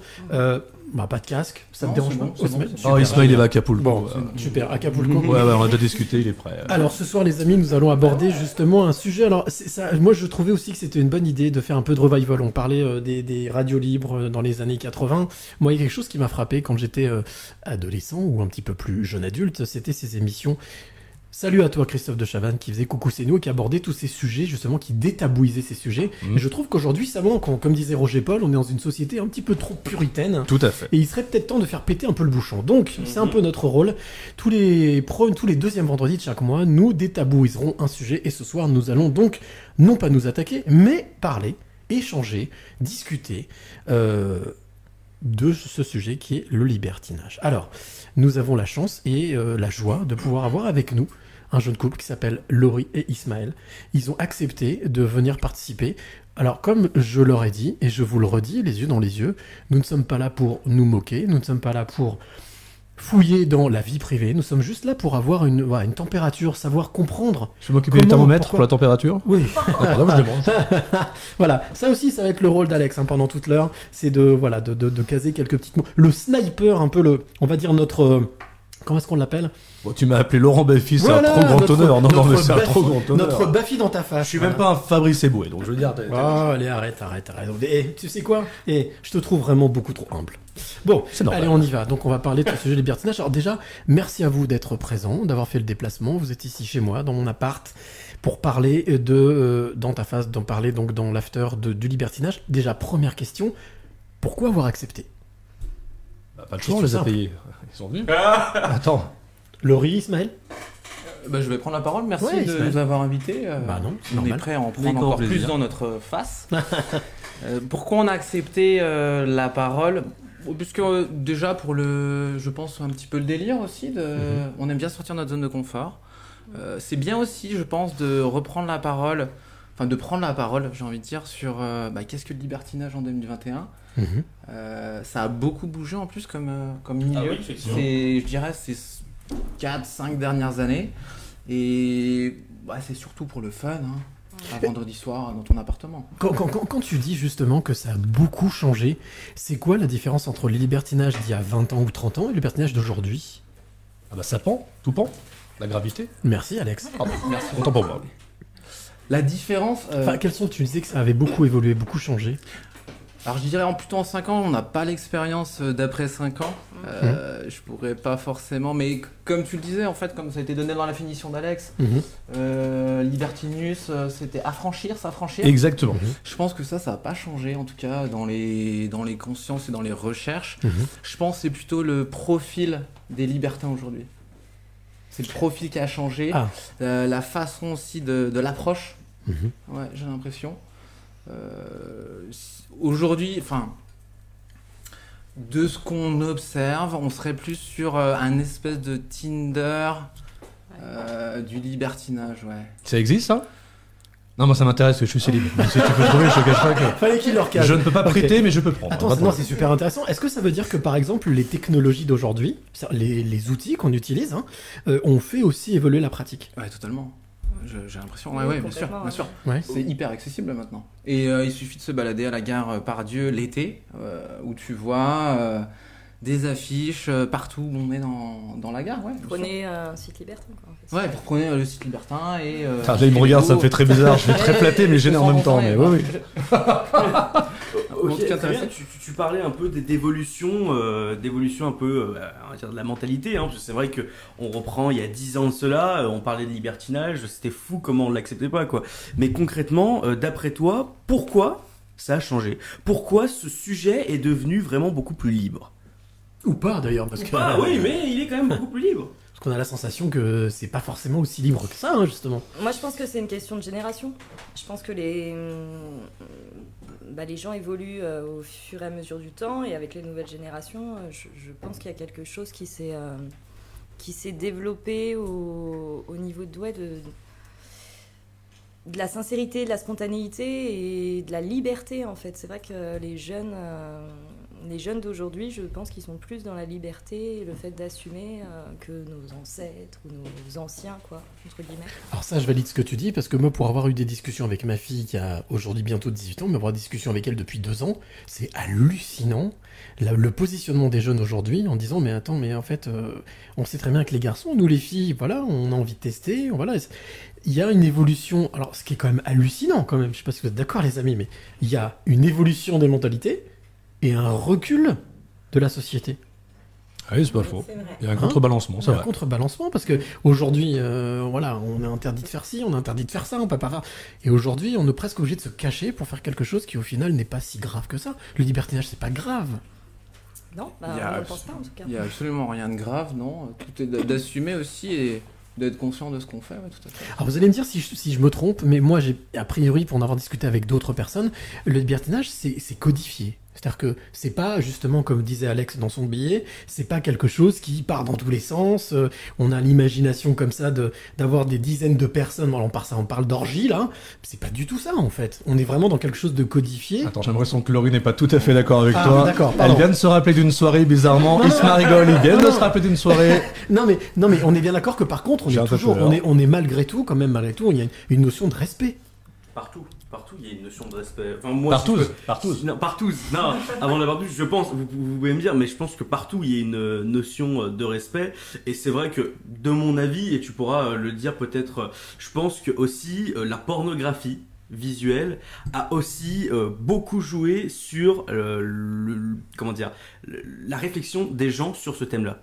Euh, Si je peux être. euh, Euh, T'as tout à fait raison, Mehdi. Euh, Il y a aussi beaucoup d'amalgame qui est fait entre les, je sais pas, les, oui, effectivement, les clips pornographiques où on se dit, euh, je vais taper hashtag, euh, je sais pas, euh, bah, hashtag swingers qui est. euh, Ah oui, j'ai j'ai parlé de Swinger, mais effectivement, oui. Non, mais c'est non, mais je rigole pas. C'est Ouais. une- quand j'ai fait la- l'édito, c'est le, le- le- le nom, la marque qui est revenue le plus souvent. Swingers. Voilà. Ouais, tout à fait. Et euh, où là, on se voit, oui, dans des orgies où euh, il y a... on est directement dans l'action, etc., où c'est assez agressif finalement, assez mécanique aussi. Et euh, non, ça se passe pas forcément comme ça. Alors il y a des soirées, on a parlé d'orgies, etc. Alors, on appelle ça des multis. Je crois que tu l'as pas mis dans ton lexique, Alex. euh. Bah, j'ai pas tout mis non plus parce qu'à un moment donné, j'avais pas beaucoup de temps. Hein. Mais, euh, C'est quoi multi? Alors une multi, c'est une soirée où il y a plusieurs couples. Et, euh, en gros, c'est une partouze, mais euh, avec un langage beaucoup plus soutenu. Ah ok. Non, par contre, une, une- une vraie question. Quand vous vous êtes rencontrés tous les deux, est-ce que déjà euh, vous étiez en mode libertin ou est-ce que non, oula, non, le- l'eau c'est très. En fait, tu, tu vois le langage non verbal, tu comprends que là, elle va dire non, ne raconte pas cette histoire. Mais est-ce que vous étiez déjà dans cette tendance-là ou un, un soir vous êtes pris un délire, genre allez, on essaye, et puis euh, vous avez mis le pied à l'étrier et euh, On parle, on parle de consentement là. Oui, oui, non, mais c'est pour ça que. Non, mais même l'idée de se dire, tiens, on va le tenter. À la base, c'est un... est-ce que c'est un. L'eau, est-ce que c'est un fantasme et après euh, ça devient de la réalité ou dès le départ, c'est quelque chose que vous vouliez faire tous les deux? Ils se sont peut-être rencontrés. euh, C'est pour ça, voilà. Merci Karine. ouais. Putain, je fais tout pour être bien, toi, tu ouvres la bouche deux fois, je me fais défoncer. Ok. Merci, Karine. Non, effectivement, en fait, on s'est rencontrés quand on avait 16 ans, donc il y a 16 ans en fait. Donc, euh, euh, effectivement, quand on avait 16 ans, on n'était pas du tout sur cette optique. hein, on était dans la découverte l'un de l'autre, de l'amour, de la sexualité euh, aussi. Donc, euh, donc non, c'est venu euh, plus tard, quoi, dans notre relation, effectivement. Est-ce que, comme disait Alex dans son billet, ça a été quelque chose justement, non pas pour pimenter, mais faire évoluer un petit peu votre relation? Ou casser la routine. Ou casser la routine Alors je, je, je- je peux répondre? Euh, Oh. Je vois que c'est madame qui porte le Ça, pantalon, non, mais très bien. Non, mais c'est génial en tous les cas, c'est génial. Vous communiquez vraiment très très bien. Alors nous, notre approche du libertinage, en fait, elle s'est fait... euh, alors, tout à l'heure, il y avait des raisons qui étaient évoquées, c'était manque de piment, euh, le- l'envie de, de plaire aussi, je crois. Oui. ça Ouais. Euh, nous, elle s'est fait finalement, en fait, de, très progressivement. Mais lentement, mais progressivement.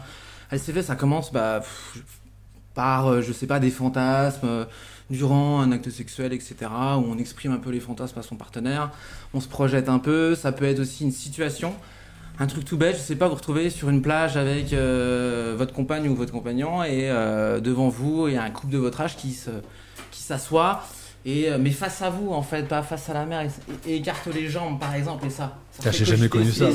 Jamais connu ça. Tu vas pas sur les bonnes plages Bah oui, il faut que j'arrête. Ouais. Et voilà, et ça fait cogiter. Il y a, il y a une graine qui est semée dans, dans l'esprit et euh, qui grossit, grossit, grossit. Et euh, bah pour notre part, on en vient à une soirée euh, avec des amis où on a un peu alcoolisé et on se dit on fait quoi Euh, Après la soirée, on se dit on fait quoi On n'a pas envie de rentrer. Et on passe par une rue qui est assez connue là vers les terreaux. Euh, Sainte-Catherine. Rue Sainte-Catherine. Je sais pas si on a le droit de donner des noms ce soir. Trop tard, c'est fait. Le nom des clubs, mais Ah. en tout cas, il y a un club assez connu euh, qui est à Pignon sur rue. En tout cas. Donne juste la première lettre. Le S. Voilà, C'est fait. Je vois de quoi tu parles. Voilà. La supérette au Ça y est, tu, le, Voilà. tu, tu Je le visualise. tu le visualises. C'est ça. Et, et ça commence comme ça. Ça commence par un délire un peu éméché. Et on rentre euh, dans cette fameuse euh, boîte, ce fameux club. C'est un sauna, libertin. Ah oui, donc je vois très bien. Ouais. Euh, moi aussi, je vois Juste bien. devant les escaliers. Enfin, il y a juste, euh, il faut juste vous imaginer qu'il y a peut-être des, des quelques personnes qui là, écoute, demain vont se ruer dans la rue. C'est pour ça que- Sainte-Catherine pour aller voir SSSCO. Voilà. Et C'est pas un peu l'idée aussi de. Alors attention parce qu'il y a la- Je sais pas. il y a l'église de scientologie qui est juste à l'étage du dessus. à. C'est pas la même. hein. S aussi, mais ça n'a rien Et à à voir. côté, il y a là. un petit théâtre. qui est Oui, voilà, sympa. c'est pour ça. Donc, donc oui, vous, donc tu, tu étais en train d'expliquer que donc vous, vous passez, vous allez dans cette rue et, et là vous passez devant devant ce club Dans ce club. et là Pas les qu'est-ce- malins. et là euh, ouais et là euh, qu'est-ce qui se passe? Qu'est-ce qui fait qu'on pousse la porte, qu'on rentre et qu'on va voir? Ah, une grosse décharge, euh, décharge d'adrénaline, je pense. Mhm. Euh, ouais. Et euh, je sais pas, allez, on y va, on rentre. La Frapper à la porte, frapper à la porte déjà, pour commencer. Bah, parler au videur déjà. Euh, Parler au videur ensuite. Lui demander euh, c'est comment l'ambiance? Oh, c'est chaud, hein, l'ambiance à l'intérieur. Quel bon vendeur. Redouter euh, d'y aller et puis finalement de se regarder et de se dire allez, on y va, on Bah, moi, c'est le paréo hein, qui m'a convaincu. On est tout nu ou non Il y a un paréo. D'accord, on y va. y a un paréo. Parce que du coup, en vous dirigeant vers ce club, vous saviez euh, déjà où vous mettiez les pieds? Oui, euh, on se doutait. Il y a, il y a de la publicité qui passe à la radio, je crois. Ouais, Il y a- ouais, c'est assez connu. Il, il est assez connu, franchement. Ouais. Dans, en France, il est. Ouais, non, il est assez connu, unique. euh. Il est unique. Ouais. Oui, oui, bah je, je connais aussi, donc euh, oui, je vois bien. Ah, Vanessa qui nous parle, hein, qui a fait la chronique culture, tout là, bon voilà, on- enfin la chronique sur la rentrée. Euh, moi, ce que je voulais savoir justement, c'est euh, est-ce que vous, est-ce que vous, vous, vous fixez des limites? Il y a des limites justement dans ce que dans ce que vous faites, dans ce que vous dans ce que vous apprivoisez. non, mais c'est assez important parce que je pense que c'est fixer des limites, fixer des règles. Enfin, peut-être plutôt des règles. Je sais. Euh, ni des règles ni des limites pour ma part, mais euh, un, cadre, une ligne, euh, ou- ouais, un, un cadre dans lequel on évolue, je dirais. euh, qui, oui, parce que le cadre lui-même est évolutif en fait. Nous, on évolue dans ce cadre, mais le cadre aussi, on le fait évoluer, quoi. Donc après, c'est voilà, j'aime pas le mot limite ou règle, mais sinon, Mm. oui, il y a quand même une euh, ligne directrice ou quelque chose. C'est vrai que le mot limite aux règles va pas forcément avec la notion de libertinage, parce que libertinage, c'est une certaine notion de libertaire, de liberté, de pouvoir pratiquer. Et c'est vrai que mettre des règles et des limites, euh, c'est contradictoire. Donc plutôt effectivement de vous poser un cadre et de rester dans ce cadre, ou pourquoi pas de le faire évoluer. Mais là, vous parliez de cadre, par exemple. Est-ce que, euh, je tente ma chance, hein, mais est-ce qu'un appartement avec des pizzas et l'émission en direct, ça peut être propice à peut-être tenter des. Je suis célib, mec, hein, je suis célib, donc euh, je sais pas. C'est vrai parce que ça, ça, ça commençait bien avec ta chronique. Ah ouais, mais j'ai voulu faire les choses propres au début, mais euh, non, non. Par contre, ré- réellement, qu'est-ce que ça vous apporte à tous les deux en tant qu'individu et en tant que couple, le fait d'avoir franchi le pas? Est-ce que c'était aussi bien que vous pouviez le, allez, je veux dire le fantasmer, l'imaginer? Est-ce que ça a été une déception? Enfin, j'imagine que non, si vous y êtes toujours. Mais est-ce que le, le fameux soir où vous franchissez cette porte et que vous avez votre première expérience, est-ce que quand vous en ressortez, vous dites, euh, Ah, chérie, euh, on a bien fait quoi Euh, super, euh, merci pour la question. Bonne question, ouais. Euh, bonne question. Euh, le- la réponse est oui, on est très content d'avoir franchi la porte, euh, d'avoir pris notre courage de main et de se dire allez on rentre. Euh, une fois à l'intérieur, en fait, on, en fait, t'as le choix. Euh, Il y a un proverbe qui dit dans le milieu, c'est euh, tout est possible, rien n'est obligatoire. Ah, joli. Euh, donc euh, dès lors où tu franchis la porte, tu fais ce que tu veux. Tu veux regarder, tu veux participer, tu veux être acteur, tu fais ce que tu veux. Dans le périmètre que tu t'es fixé avant en discutant avec ton partenaire. Alors, je, je- je suis- je suis désolé, je vais, je vais revenir sur une question que je vous ai posée tout à l'heure. Mais quand on rentre justement dans cet univers, tout est possible. euh, tout, est, tout, Tout est possible, rien n'est obligatoire. Voilà, tout est possible, rien n'est obligatoire. Est-ce que ça veut dire que quand même, malgré tout, il y a dans cette zone de jeu, il y a la notion de respect C'est-à-dire que quelqu'un vient vous voir, vous propose, et on a le droit de dire non. Est-ce qu'à ce moment-là, on est quand même, on reste quand même dans l'air de jeu On n'est pas exclu de l'air de jeu. C'est dans ce sens-là que je parlais de respect justement. Est-ce qu'on respecte le choix de chacun? Ouais, Oui, on respecte le choix de chacun. En fait, euh, on dit aussi souvent que les femmes sont reines dans ce milieu. Mhm. Le couple a pas mal le lead aussi par, par rapport à une soirée où il y a des hommes seuls. Euh, on peut y conduire un homme seul qui vient faire une approche. Euh, alors l'approche peut être différente d'un homme à un autre, ça peut être un regard, ça peut être une main aussi sur la cuisse, ou ça peut être quelqu'un qui va être un peu plus poussif. Euh, l'idée c'est aussi de, le- de les conduire gentiment, bien évidemment. Et les gens comprennent très très vite. Très, Non, mais attends, il faut que je comprenne quand même quelque chose. Je- vraiment, je, je respecte tout ce que tu dis. hein. Et le, pire, c'est que j'arrive même à l'illustrer. C'est pour dire à quel point on va peut-être même y aller ensemble parce que je commence à me dire que ça peut être sympa pour moi.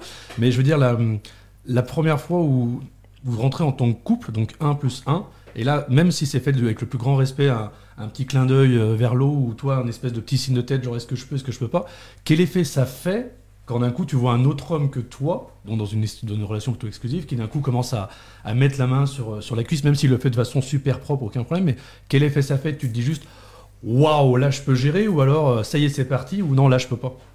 Ah ok. Euh, je dirais que je suis flatté dans un premier temps. Euh, après, je me pose la question est-ce que ça me plaît ou ça me plaît pas? C'est ça, c'est ça. Ça me plaît ou ça me plaît pas? Euh, Si ça me plaît, bah, tu peux observer. Si ça plaît pas, euh, non, tu regardes le, le mec et euh, tu fais un signe de tête. Il va vite comprendre. Oui, ça va vite, ok. Et quand tu parlais de la notion de respect, c'est là Hmm. Mm, en fait mm. t'as- t'es pas obligé d'être dans le, le verbal. Tu peux être dans le non-verbal et euh, faire comprendre tout de suite. Mais est-ce que ça veut dire que déjà à la base, il faut que vous soyez d'accord tous les deux C'est clair. sur les règles Mm. Eh mieux. Ah oui. Qu'il n'y ait pas de dépassement, qu'il n'y ait pas de qu'on n'enfreint pas les règles que vous êtes fixées, les règles. Le, le cadre cadre. de jeu que vous êtes fixé. Mais ça, c'est systématique avant chaque soirée, euh, peu importe la nature de la soirée, le nombre de personnes, euh, oui, on fixe un cadre et euh, enfin un périmètre et on se dit ça c'est ok, ça ça va être moins ok, je vais pas me sentir à l'aise avec ça. euh, comment tu vois les choses, etc. Il faut, il faut, faut- faut discuter. Faut Une grosse communication, Ah, mais c'est la base euh, de tout.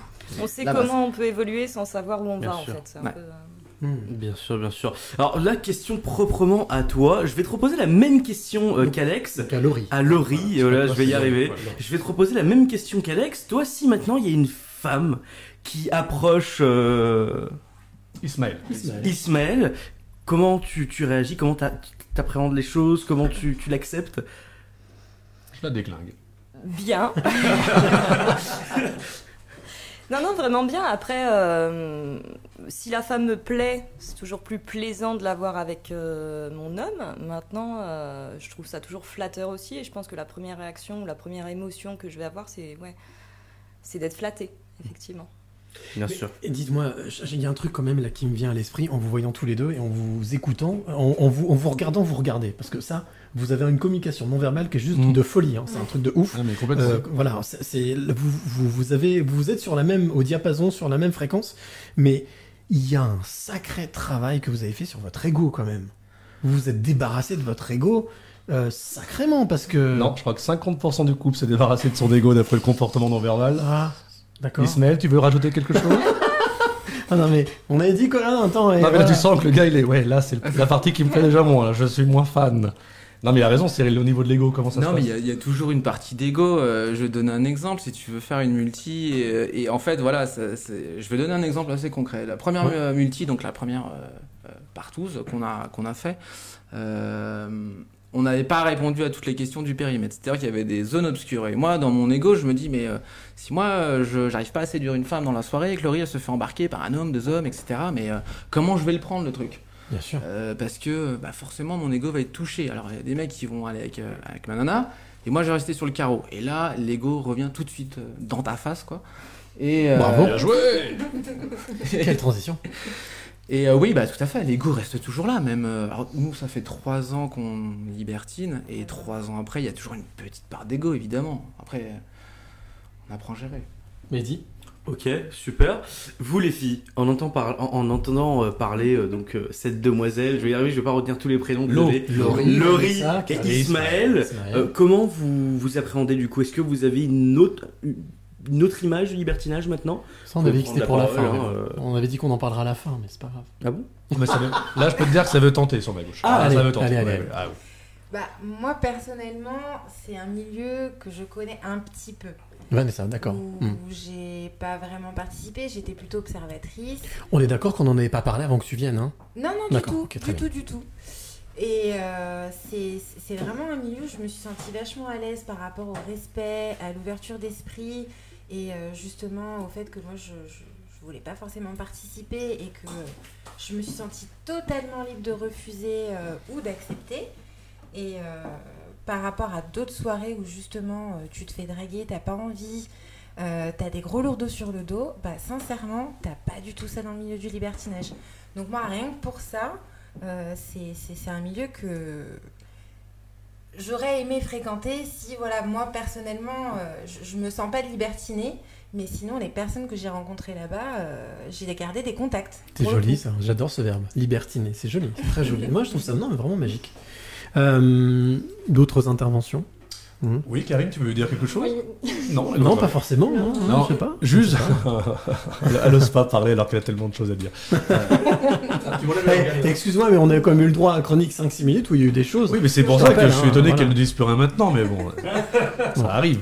Juste, je vais vous donner le chiffre 5% des Français en 2014 avaient déjà testé le libertinage. Il faut savoir qu'il y a un autre chiffre qui est assez hallucinant. En 95, grâce à Mylène Farmer et sa chanson, 87% des Français ont voulu tenter l'expérience. Hey, non, c'est faux comme chiffre, c'était juste Ah pour non, dire que- super, génial, génial. Mais t'es aussi là pour ça. Alex, Non, non, c'est une blague, c'est pas un vrai chiffre, non, c'est juste une connerie que je voulais sortir. Non, non, c'est pas un vrai chiffre, c'est juste pour vous dire que des chansons comme Mylène Farmer, je suis convaincu que ça va Ah. peut-être donner envie aux gens de tester Ah, qui l'expérience. sait Qui sait, bien Tout entendu. est possible, ouais. tout est possible. Déjà, Comme, il y euh, a des- la chanson de Katy Perry, I Kissed a Girl, qui a fait Mhm. exploser euh, les, lesb- les lesbiennes lipstick. La communauté lesbienne lipstick est devenue hyper célèbre euh, grâce à elle.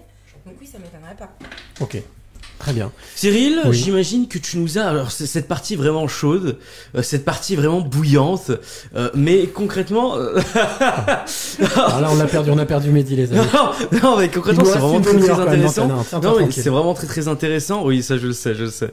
Mais euh, tu nous as concocté un petit titre, un petit son euh, à Bah, écouter. ouais, euh, j'avais envie, en fait, comme tous les dimanches, je mets en avant des artistes dans, dans mon podcast Les Passeurs de Clés. Et celle que j'ai diffusée euh, la semaine dernière était super géniale, et celle qu'on va vous diffuser maintenant s'appelle Laure, Laure Z. Euh, elle, ce sera justement l'artiste qui sera euh, dans le podcast Les Passeurs de Clés de dimanche avec James Iron, qui sera mon deuxième invité de la troisième saison. Et ce titre s'appelle His Majors. Euh, Laure euh, Z, Voilà. His Majesty. His Majesty, et ben, ce que je vous propose, c'est de faire une petite halte musicale avant de se retrouver et de continuer à parler avec Ismaël et Laurie, et Vanessa, et Karine, et Alex, et Mehdi. Et il est où le chat? Il est pas là, bon bah voilà. Il est, parti au club, ça y est, il est parti. Il est pas...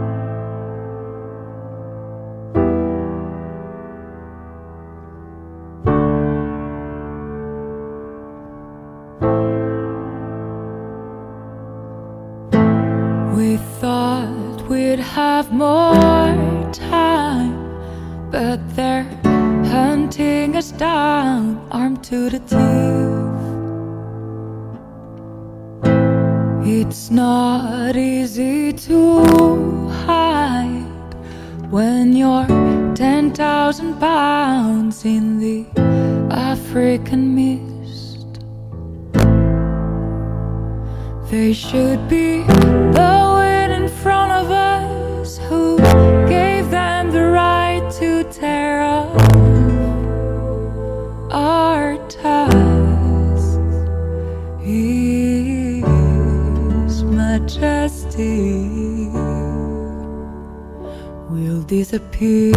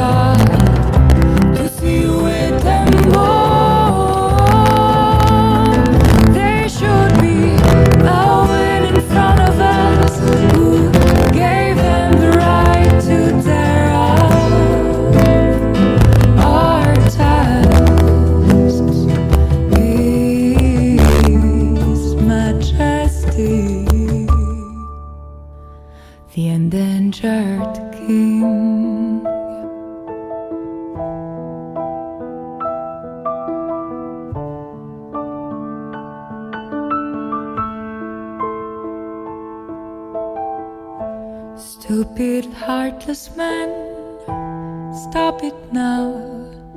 The slaughter lasted long enough. Give up your guns and bow down. tusiwe tembo tuache kuwachinja tusiwe tembo tuache kuwachinja tusiwe tembo 心中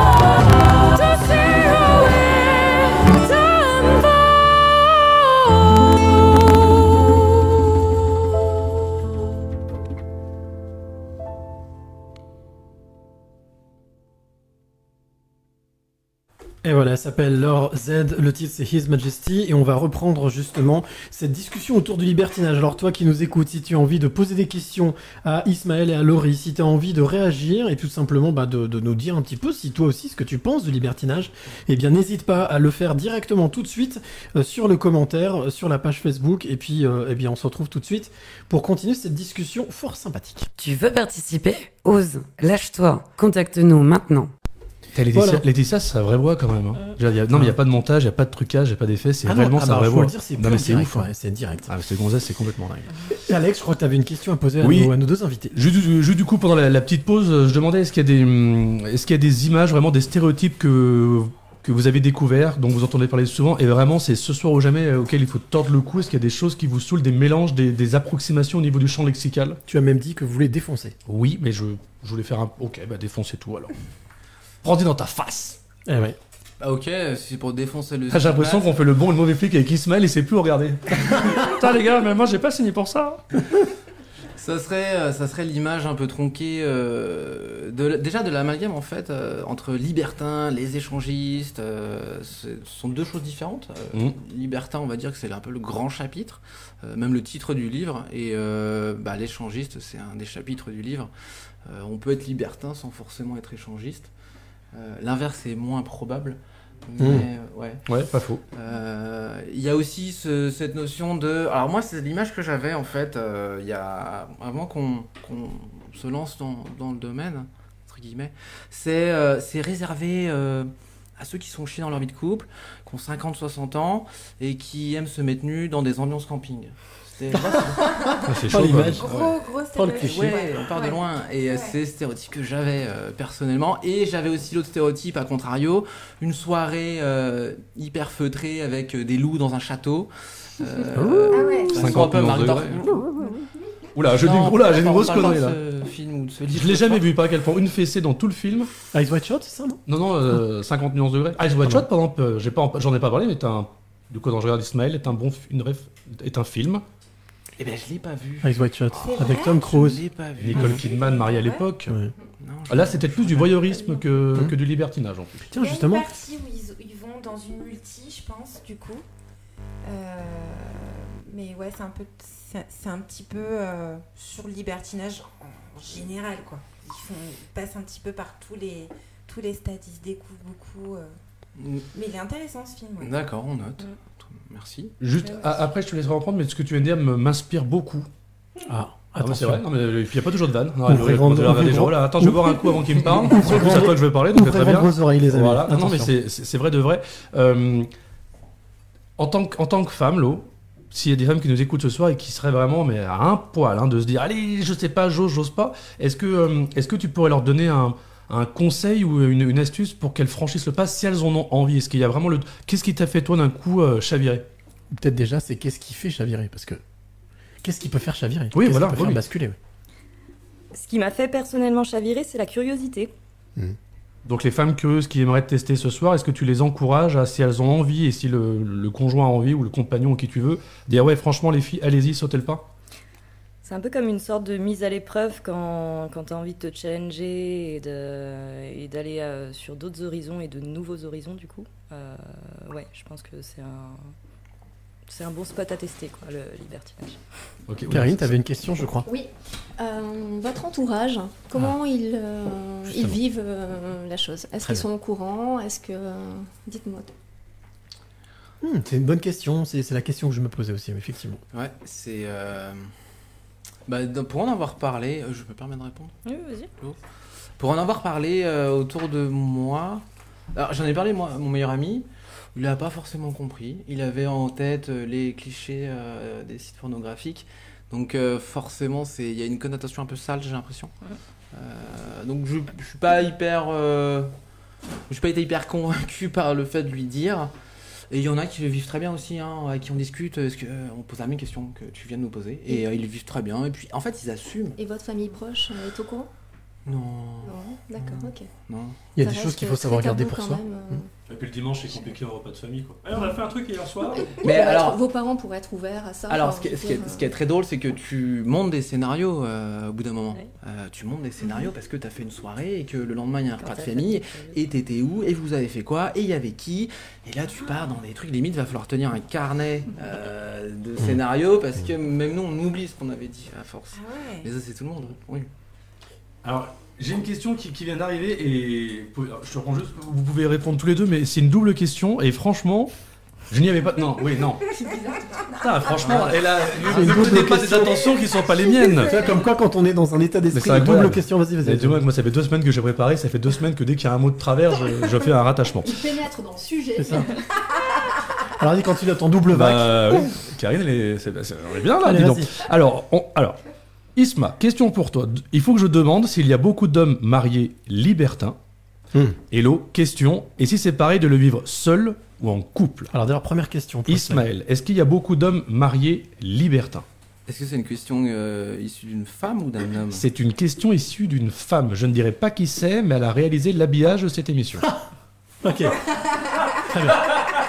J'ai rien dit. Son prénom commence par L. Ah, je ne sais pas. Et peut-être qu'elle connaît cette rue, voilà, Mais pour Sainte-Catherine, l'instant, le S. voilà, il est possible que oui. Je pense qu'elle connaît, oui, mais oui. Alors, Alors, s'il y a beaucoup d'hommes mariés. euh, libertin. Bah, j'ai l'impression. Mariés, vraiment, je, je, je ne saurais. Je ne je saurais pas dire s'il y a beaucoup d'hommes mariés, mais en tout cas, il y a beaucoup d'hommes en couple. Il y a beaucoup de. Papa aussi, euh, il y a beaucoup. D'accord. Oui.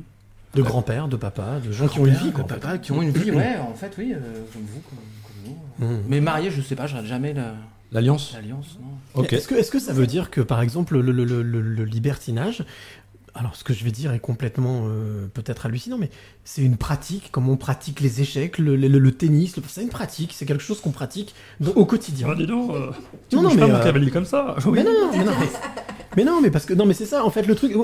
L'idée vraiment de de ce de, de, de cette heure qu'on passe ensemble, justement, tous tous- tous les tous les deuxièmes vendredis, c'est de détabouiser. Donc à un moment donné, euh, on peut aller faire une partie de tennis, on peut aller faire ses courses, et on peut aussi aller, pourquoi pas, euh, passer un moment Oui, libertin. mais dans ton agenda, tu marques pas euh, vendredi soir, euh, réunion d'école avec euh, la Ah bah, maîtresse, si le monde 22 entier- heures partout. Enfin, tu fais pas ça comme ça, Si quoi. le monde Bah, entier a si, accès si, à si, tout. bah, si. ah bah tiens, voilà, tu vois. Voilà. si, bah, C'est si, vrai voilà. C'est-à-dire que toi, dans ton... Non, mais attends, dans... non, je, je m'éclate. Dans votre agenda, par exemple, c'est marqué 17h course Lidl, 18h préparation du congèle pour la soirée de demain, 22h minuit et demi, multi. Presque. Et, et pourquoi pas juste après Ah non, mais c'est- j'ai envie de te dire. euh, oui, non, mais oui. Attention, Isma, me chauffe pas, je te rappelle que je suis single. hein. Et donc, Lo, une question, est-ce que c'est pareil de le vivre seul ou de le vivre en couple? Alors moi je le vis en couple et je l'ai jamais vécu seul, mais euh, on on connaît euh, des hommes seuls et des femmes seules Mhm. surtout. Euh, je, je pense que non, ça. D'accord. euh, J'ai Il y a des question. différences quand même. Ah, vas-y, vas-y. Pardon. Alex. Ah non, mais bon, que ça, j'ai posé la question Laetitia. De... Est-ce que, en soirée, vous êtes déjà. Enfin, vous avez rencontré euh, la maîtresse d'école, euh, le boss. Ah, c'est une bonne euh, question. Enfin, des, des gens que vous connaissez. Oh, le regard, oui Oh là là là là. Tu veux pas dire non, ça se voit tout de suite. Bah, au risque de te décevoir, Alex, Non. euh, non. Jamais. Vous avez jamais croisé même une personnalité Jamais. lyonnaise, quelqu'un... euh, Quelqu'un que vous connaissez. Et que vous saviez pas du tout, hein, comme. Genre, salut Gérard, conseil municipal mardi non, non Non, on en parle et euh, c'est limite pénant. euh, non, non, on n'a jamais croisé. Non, non, mais ça serait rigolo. Ah bah, et t'imagines le. Ah bah j'imagine même bien, oui. La maîtresse d'école à 5 heures. Alors j'ai déjà croisé Ah, quelqu'un de ma 21 famille. Oui, euh, effectivement. Attends, en fait, attends, attends, tu vas trop vite, tu vas trop vite. j'ai- Reprends cette C'est info là. J'ai déjà croisé ouais, quelqu'un de ma famille en fait. Je suis en train de me dire ouais. ouais. Oui, mais on était au fait de, du Alors on était un petit de peu, voilà, on était un petit peu au fait. Alors tu as posé la question tout à l'heure Mhm. euh, sur euh, la famille, les amis proches. Effectivement, euh, oui, à la famille, mais vraiment, euh, euh, on est hyper transparent l'un avec l'autre et euh, on est très très proches. Mais euh, oui, on savait qu'on allait se croiser un jour ou l'autre. Et c'est arrivé, ouais. ouais. Mehdi, t'avais une Ouais, Il y a bien je crois 5 secondes de gêne sur le moment. Ah bah, je sais, cache pas. Ouais. C'est le temps de préparation. Franchement, moi, moi j'ai j'ai vraiment juste une question. On va se mettre en situation. Tout à l'heure, tu m'as parlé de vieux sur la plage. Concrètement, qu'est-ce que tu dis au, au, au- au- Non, mais c'est tout à l'heure. t'as- T'en as parlé. Ou je sais pas, quelqu'un de l'équipe en a parlé.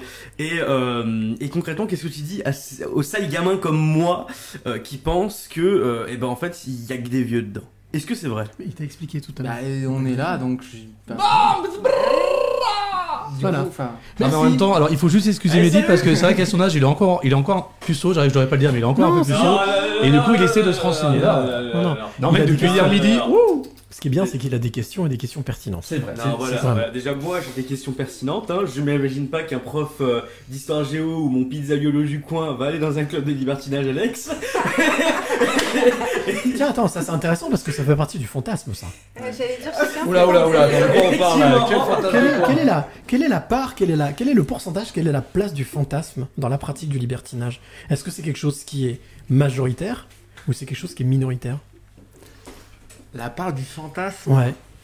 C'est en fait d'imaginer, est-ce que c'est vraiment, j'allais dire, important, ou est-ce que c'est quelque chose qui vient après? Tu veux dire de, de réaliser euh, son ou ses fantasmes par le biais du libertinage? Est-ce que c'est ça la C'est ça. question? Et c'est, est-ce que justement, est-ce que le libertinage n'est pas un moyen de pouvoir réaliser certains fantasmes, ou est-ce que c'est simplement le libertinage qui peut amener à des fantasmes? Oui, moi j'aurais choisi la deuxième option. Euh, je, pense que les deux sont possibles. Honnêtement, je, je pense que tu peux y réaliser des fantasmes et tu peux y faire naître des fantasmes aussi, quoi. Ouais, tout à fait. Moi, j'avais des fantasmes avant de libertiner, euh, réalisés, Mhm. et euh, qui, sont, qui ne sont plus des fantasmes, mais qui sont une pratique hyper, euh, en tout cas appréciable, mais qui reste encore pas- rare à faire, euh, Mhm. parce que ça reste dans l'ordre du fantasme, et donc moins accessible qu'une pratique plus courante. Et tu as d'autres fantasmes qui naissent. Euh, mais tout à l'heure tu parlais du candolisme, il y a Mhm. aussi l'exhibition, il y a Mhm. euh, Le fétichisme. le fétichisme aussi. euh, Tu aimes qu'on te lèche les pieds ou pas, Lo Euh, oui, après c'est pas une pratique à laquelle j'ai eu, enfin que j'ai souvent eu l'occasion de connaître du coup, mais euh, oui. Pour le peu de fois, oui. Droit dans le Ok, c'était vraiment juste une question. Et lorsque vous vous, vous retrouvez à deux, est-ce qu'il y a l'effet euh, ennui euh, Parce que vous êtes plus que deux. Alors que euh, très bonne vous question. pouvez être 4, 6. Très bonne question. À deux, comment ça se passe maintenant? Ouais, J'aime beaucoup cette question. En fait, c'est ce qu'on pourrait penser, c'est à force euh, de rencontrer des personnes, est-ce qu'on tue pas l'amour avec son partenaire euh, ou on tombe pas dans quelque chose de assez banal finalement? Moi, je pense intimement que j'aurais jamais, jamais une meilleure connexion qu'avec ma avec Malo. Euh, parce qu'en fait, tu connais les gens. Euh, que ça, fait, ça fasse 3 ans, 15 ans que tu les connais, euh, tu- la connexion sera toujours la meilleure pour moi. Et euh, alors, je me permets aussi de rajouter le, le facteur, peut-être, euh, bon, on est dans ta face, hein, le facteur capote. Bien sûr, bien sûr, Ben, c'est important, bien sûr. oui, Effectivement. oui. Voilà. Protégez-vous, les amis. hein. Alors oui, c'est important. Bien sûr. Et mais en même temps, il y a, c'est une sensation différente aussi. Voilà, c'est aussi un milieu où on se protège beaucoup. Enfin, il y a eu beaucoup de, je sais pas s'il y a eu des débords dans, je veux dire, non, dans les années 80, 70, 80 avec la montée du SIDA, etc. Mais en tout cas, moi, je trouve qu'aujourd'hui, les libertins sont hyper euh, euh, prévenants par rapport à la protection. Et euh, bah, t'as aussi ça en fait. T'as aussi ça, la protection. Oui, que tu n'as pas avec ta Avec ta part- et les sensations sont différentes et la connexion est totalement Mhm. différente. C'est pour ça que je parlais de respect le- tout à l'heure. Ça fait partie du domaine du respect. C'est-à-dire Ouais. que le fait de ne serait-ce que mettre un préservatif, c'est prouver justement que Mhm. on fait attention à l'autre et qu'on veut euh, qu'on respecte l'autre. Mais ça fait partie des codes aussi, oui, tout à fait. ouais. C'est ça. Et euh, concrètement, petite question. Enfin, petite question. Il va me C'est reprendre pas la après. taille qui compte, Mehdi, c'est l'intérêt qu'on lui porte. Allez, lui là-bas, c'est bon, je vais me blacklister. Allez, vas-y. T'as de la chance que je peux pas couper ton micro, mec. non, mais concrètement, euh, est-ce qu'on rentre pas quand même dans un rouage où euh, plus on veut, plus on fait, plus on en veut? Tu veux dire On euh, passe si, par de exemple, 4 ouais. à 10. C'est ça, non mais on passe de 4 à 10 Non, non. ou on passe de euh, bah, un simple fantasme euh, à un fantasme beaucoup plus chaud plus quoi. Non, non, effectivement, la question de Mehdi est très très bonne. Est-ce que est-ce qu'il n'y a pas une, une sorte d'insatiabilité? C'est-à-dire qu'en fait, à un moment donné, comme n'importe quelle accoutumance, ça peut être une accoutumance aussi, le libertinage. On a besoin de ça pour avancer. Est-ce qu'à un moment donné, on dit non, stop, là, on c'est bon, on reste dans cette zone-là? Ou est-ce qu'il y a toujours cette envie de. Ben, tu parlais de curiosité tout à l'heure, justement, euh, Laurie. Est-ce que c'est pas aussi le risque de tomber dans encore plus de curiosité? C'est un des risques, je dirais. Oui, oui, je pense que complètement. Surtout dans les débuts. euh, Enfin, je sais que bah, c'est simple. euh, imaginez que vous découvrez un super- une, une nouvelle marque de paquets de gâteaux euh, délicieuse, quoi. Euh, bah, vous allez avoir tendance à en racheter, quoi, puis à en racheter et en découvrir d'autres. C'est le mot que j'allais utiliser. Est-ce qu'on peut, on peut imaginer qu'il y a une addiction? Oui. Justement. Je- oui, je pense que c'est un terme qu'on peut utiliser. Oui. Oui, il y a une addiction et si je, je peux compléter. Bien sûr. Pendant le, là, bah, la, pandémie de Covid, la première, le premier confinement, en fait, le seul site euh, de réseau social qui n'a pas euh, baissé dans la fréquentation, bah, c'est les sites euh, de rencontres libertines. Il y a un, un côté accro. Et enfin, j'avais lu un article, un, un papier là-dessus, Mhm. et euh, la fréquentation est restée la même, en fait. Mais toujours avec cette notion de respect, c'est ça qui est. De respect. Ouais. Mais il y a ce côté aussi accro, effectivement. euh, Oui, ça existe, ouais, ouais, tout à fait.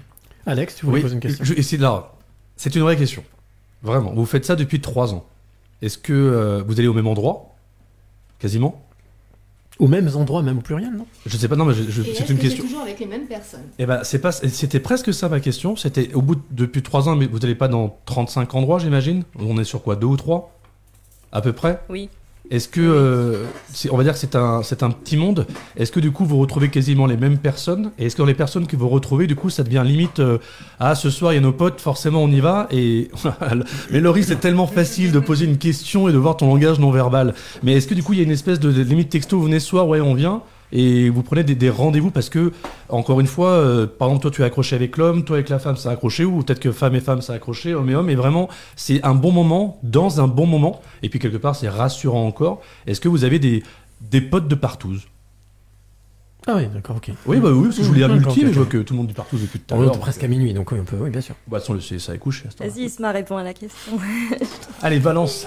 Euh, oui, il y a toujours des, il y a des personnes avec qui on, depuis trois ans, on a toujours oui des, des relations, euh, bah, notamment ceux qui nous ont initiés à, à- au enfin, à la pratique de l'échangisme. Euh, à trois ans après, il y en a d'autres aussi qu'on revoit. On peut aussi faire partie de cercles, euh, y a- parce qu'il y a des sphères en fait lyonnaises et tu peux faire partie de certains cercles euh, parce qu'on s'entend bien, mais t'es pas obligé de, t'es pas obligé de baiser en fait. Euh, tu peux aussi faire un bowling, tu peux aussi euh, Hmm. faire euh, Un barbecue. Ah oui, donc un barbecue. D'accord, ok. euh, ouais, ben voilà. Euh, en, en fait, on appelle ça une soirée euh, euh, Verticale. verticale. Oh, C'est un peu comme OVS, quoi. On va Je sortir. vois, je vois, ok. Ouais. C'est ça. Ah, moi, moi, la question que je voulais vous poser, et alors, je pense que vous y avez en partie répondu, est-ce qu'on est obligé obligatoirement coopté Est-ce que c'est, ce, ce sont des, ce sont des, c'est un, c'est un, c'est c'est un environnement ou on va dire une pratique dans laquelle il faut être coopté, c'est-à-dire on ne rentre pas, on ne pénètre pas dans ce milieu tout seul. Est-ce qu'il faut être coopté par quelqu'un? Si, euh, Ah, là, ils sont pas d'accord. Ah, là, là, là, vous l'avez vu, on le voit. Isma, Isma, je veux quand même avoir. alors, depuis tout à l'heure, euh, c'est très bien. Je veux quand même avoir en priorité son avis parce qu'elle est vraiment pas d'accord avec toi. Et euh, vas-y, dis-nous, dis-nous, dis-nous. soir, ça va rentrer à la maison. Ah Ce soir, ça va pas faire comme le planning a prévu. Non, justement, non, mais c'est ça, c'est c'est plutôt intéressant parce que euh, ça veut dire que il faut euh, rencontrer les bonnes personnes aux bons endroits. Sans ça, on peut se retrouver euh, n'importe où. Alors oui, les, les bonnes personnes, ça, ça compte, c'est sûr et certain. Après, euh, je, je pense pas qu'il faille être coopté dans le sens où, où le libertinage, c'est un milieu libre. Donc si tu choisis d'y aller, tu y vas. Euh, tu as besoin de personne, en fait. Mhm.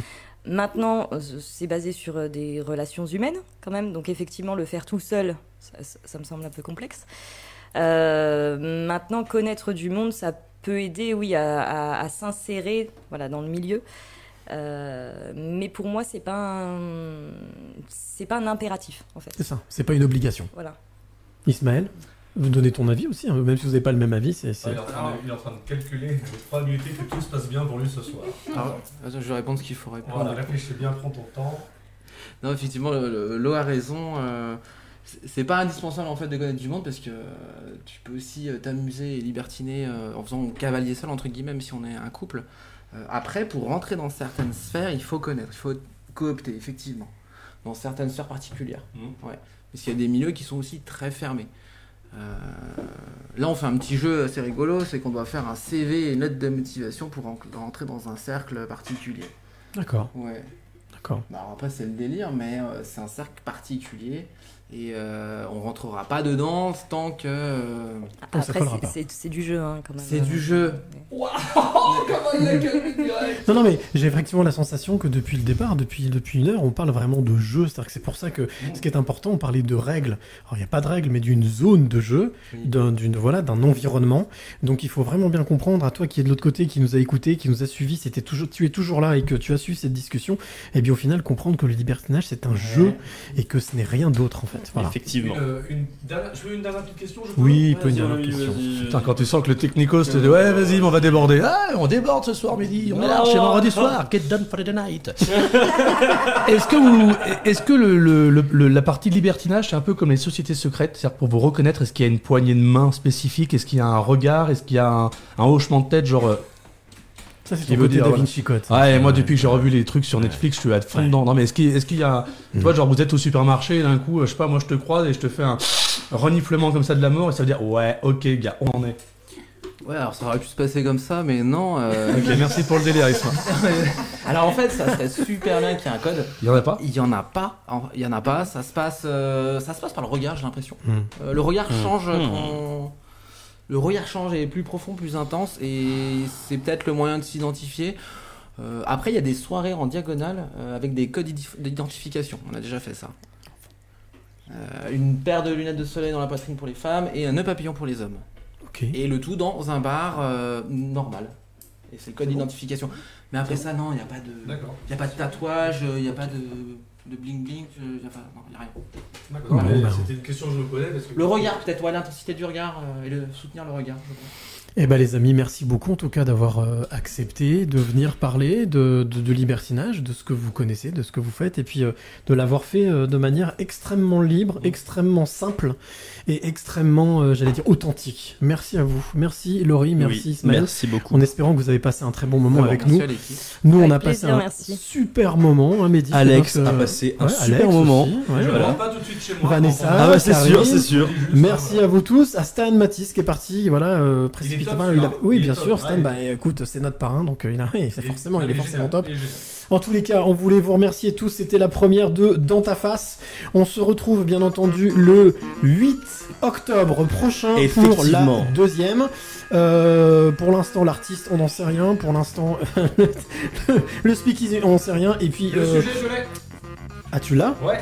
Ah. Sucer, est-ce que c'est trompé Alors là, on va, on va en discuter quand Bon, même ensemble. hein, bon, bon, bon, bon, bon. On va en discuter ensemble, on verra si on peut pas trouver un mot. Oui, C'est euh, c'est ça, on, verra bien. En tout cas, merci de nous avoir su- suivis, merci à tous euh, d'être euh, d'être ici. On se retrouve effectivement le 8 octobre. Voilà, et puis mon, mon ami Alex vous fera peut-être une petite chronique sur le BDSM d'ici là. Je voulais simplement vous rappeler que si toi aussi qui es de l'autre côté, tu veux participer comme l'a fait Karine pour la rubrique, donc ba- balance ta chronique, ou si tu veux aussi euh, apporter ton témoignage dans euh, Speakeasy, eh bien c'est facile, ça s'appelle euh, euh, dans ta face le live gmail.com. Euh, dans ta face le live arobase gmail.com. Merci les copains en tous les cas. Merci à cool. tous. Ah super, on s'est bien amusé en tous les cas, vous êtes d'accord? Ah ouais, c'était Merci, ouais. Ouais, tout va bien. Merci, merci nous tous. Gros bisous à tous. Belle nuit.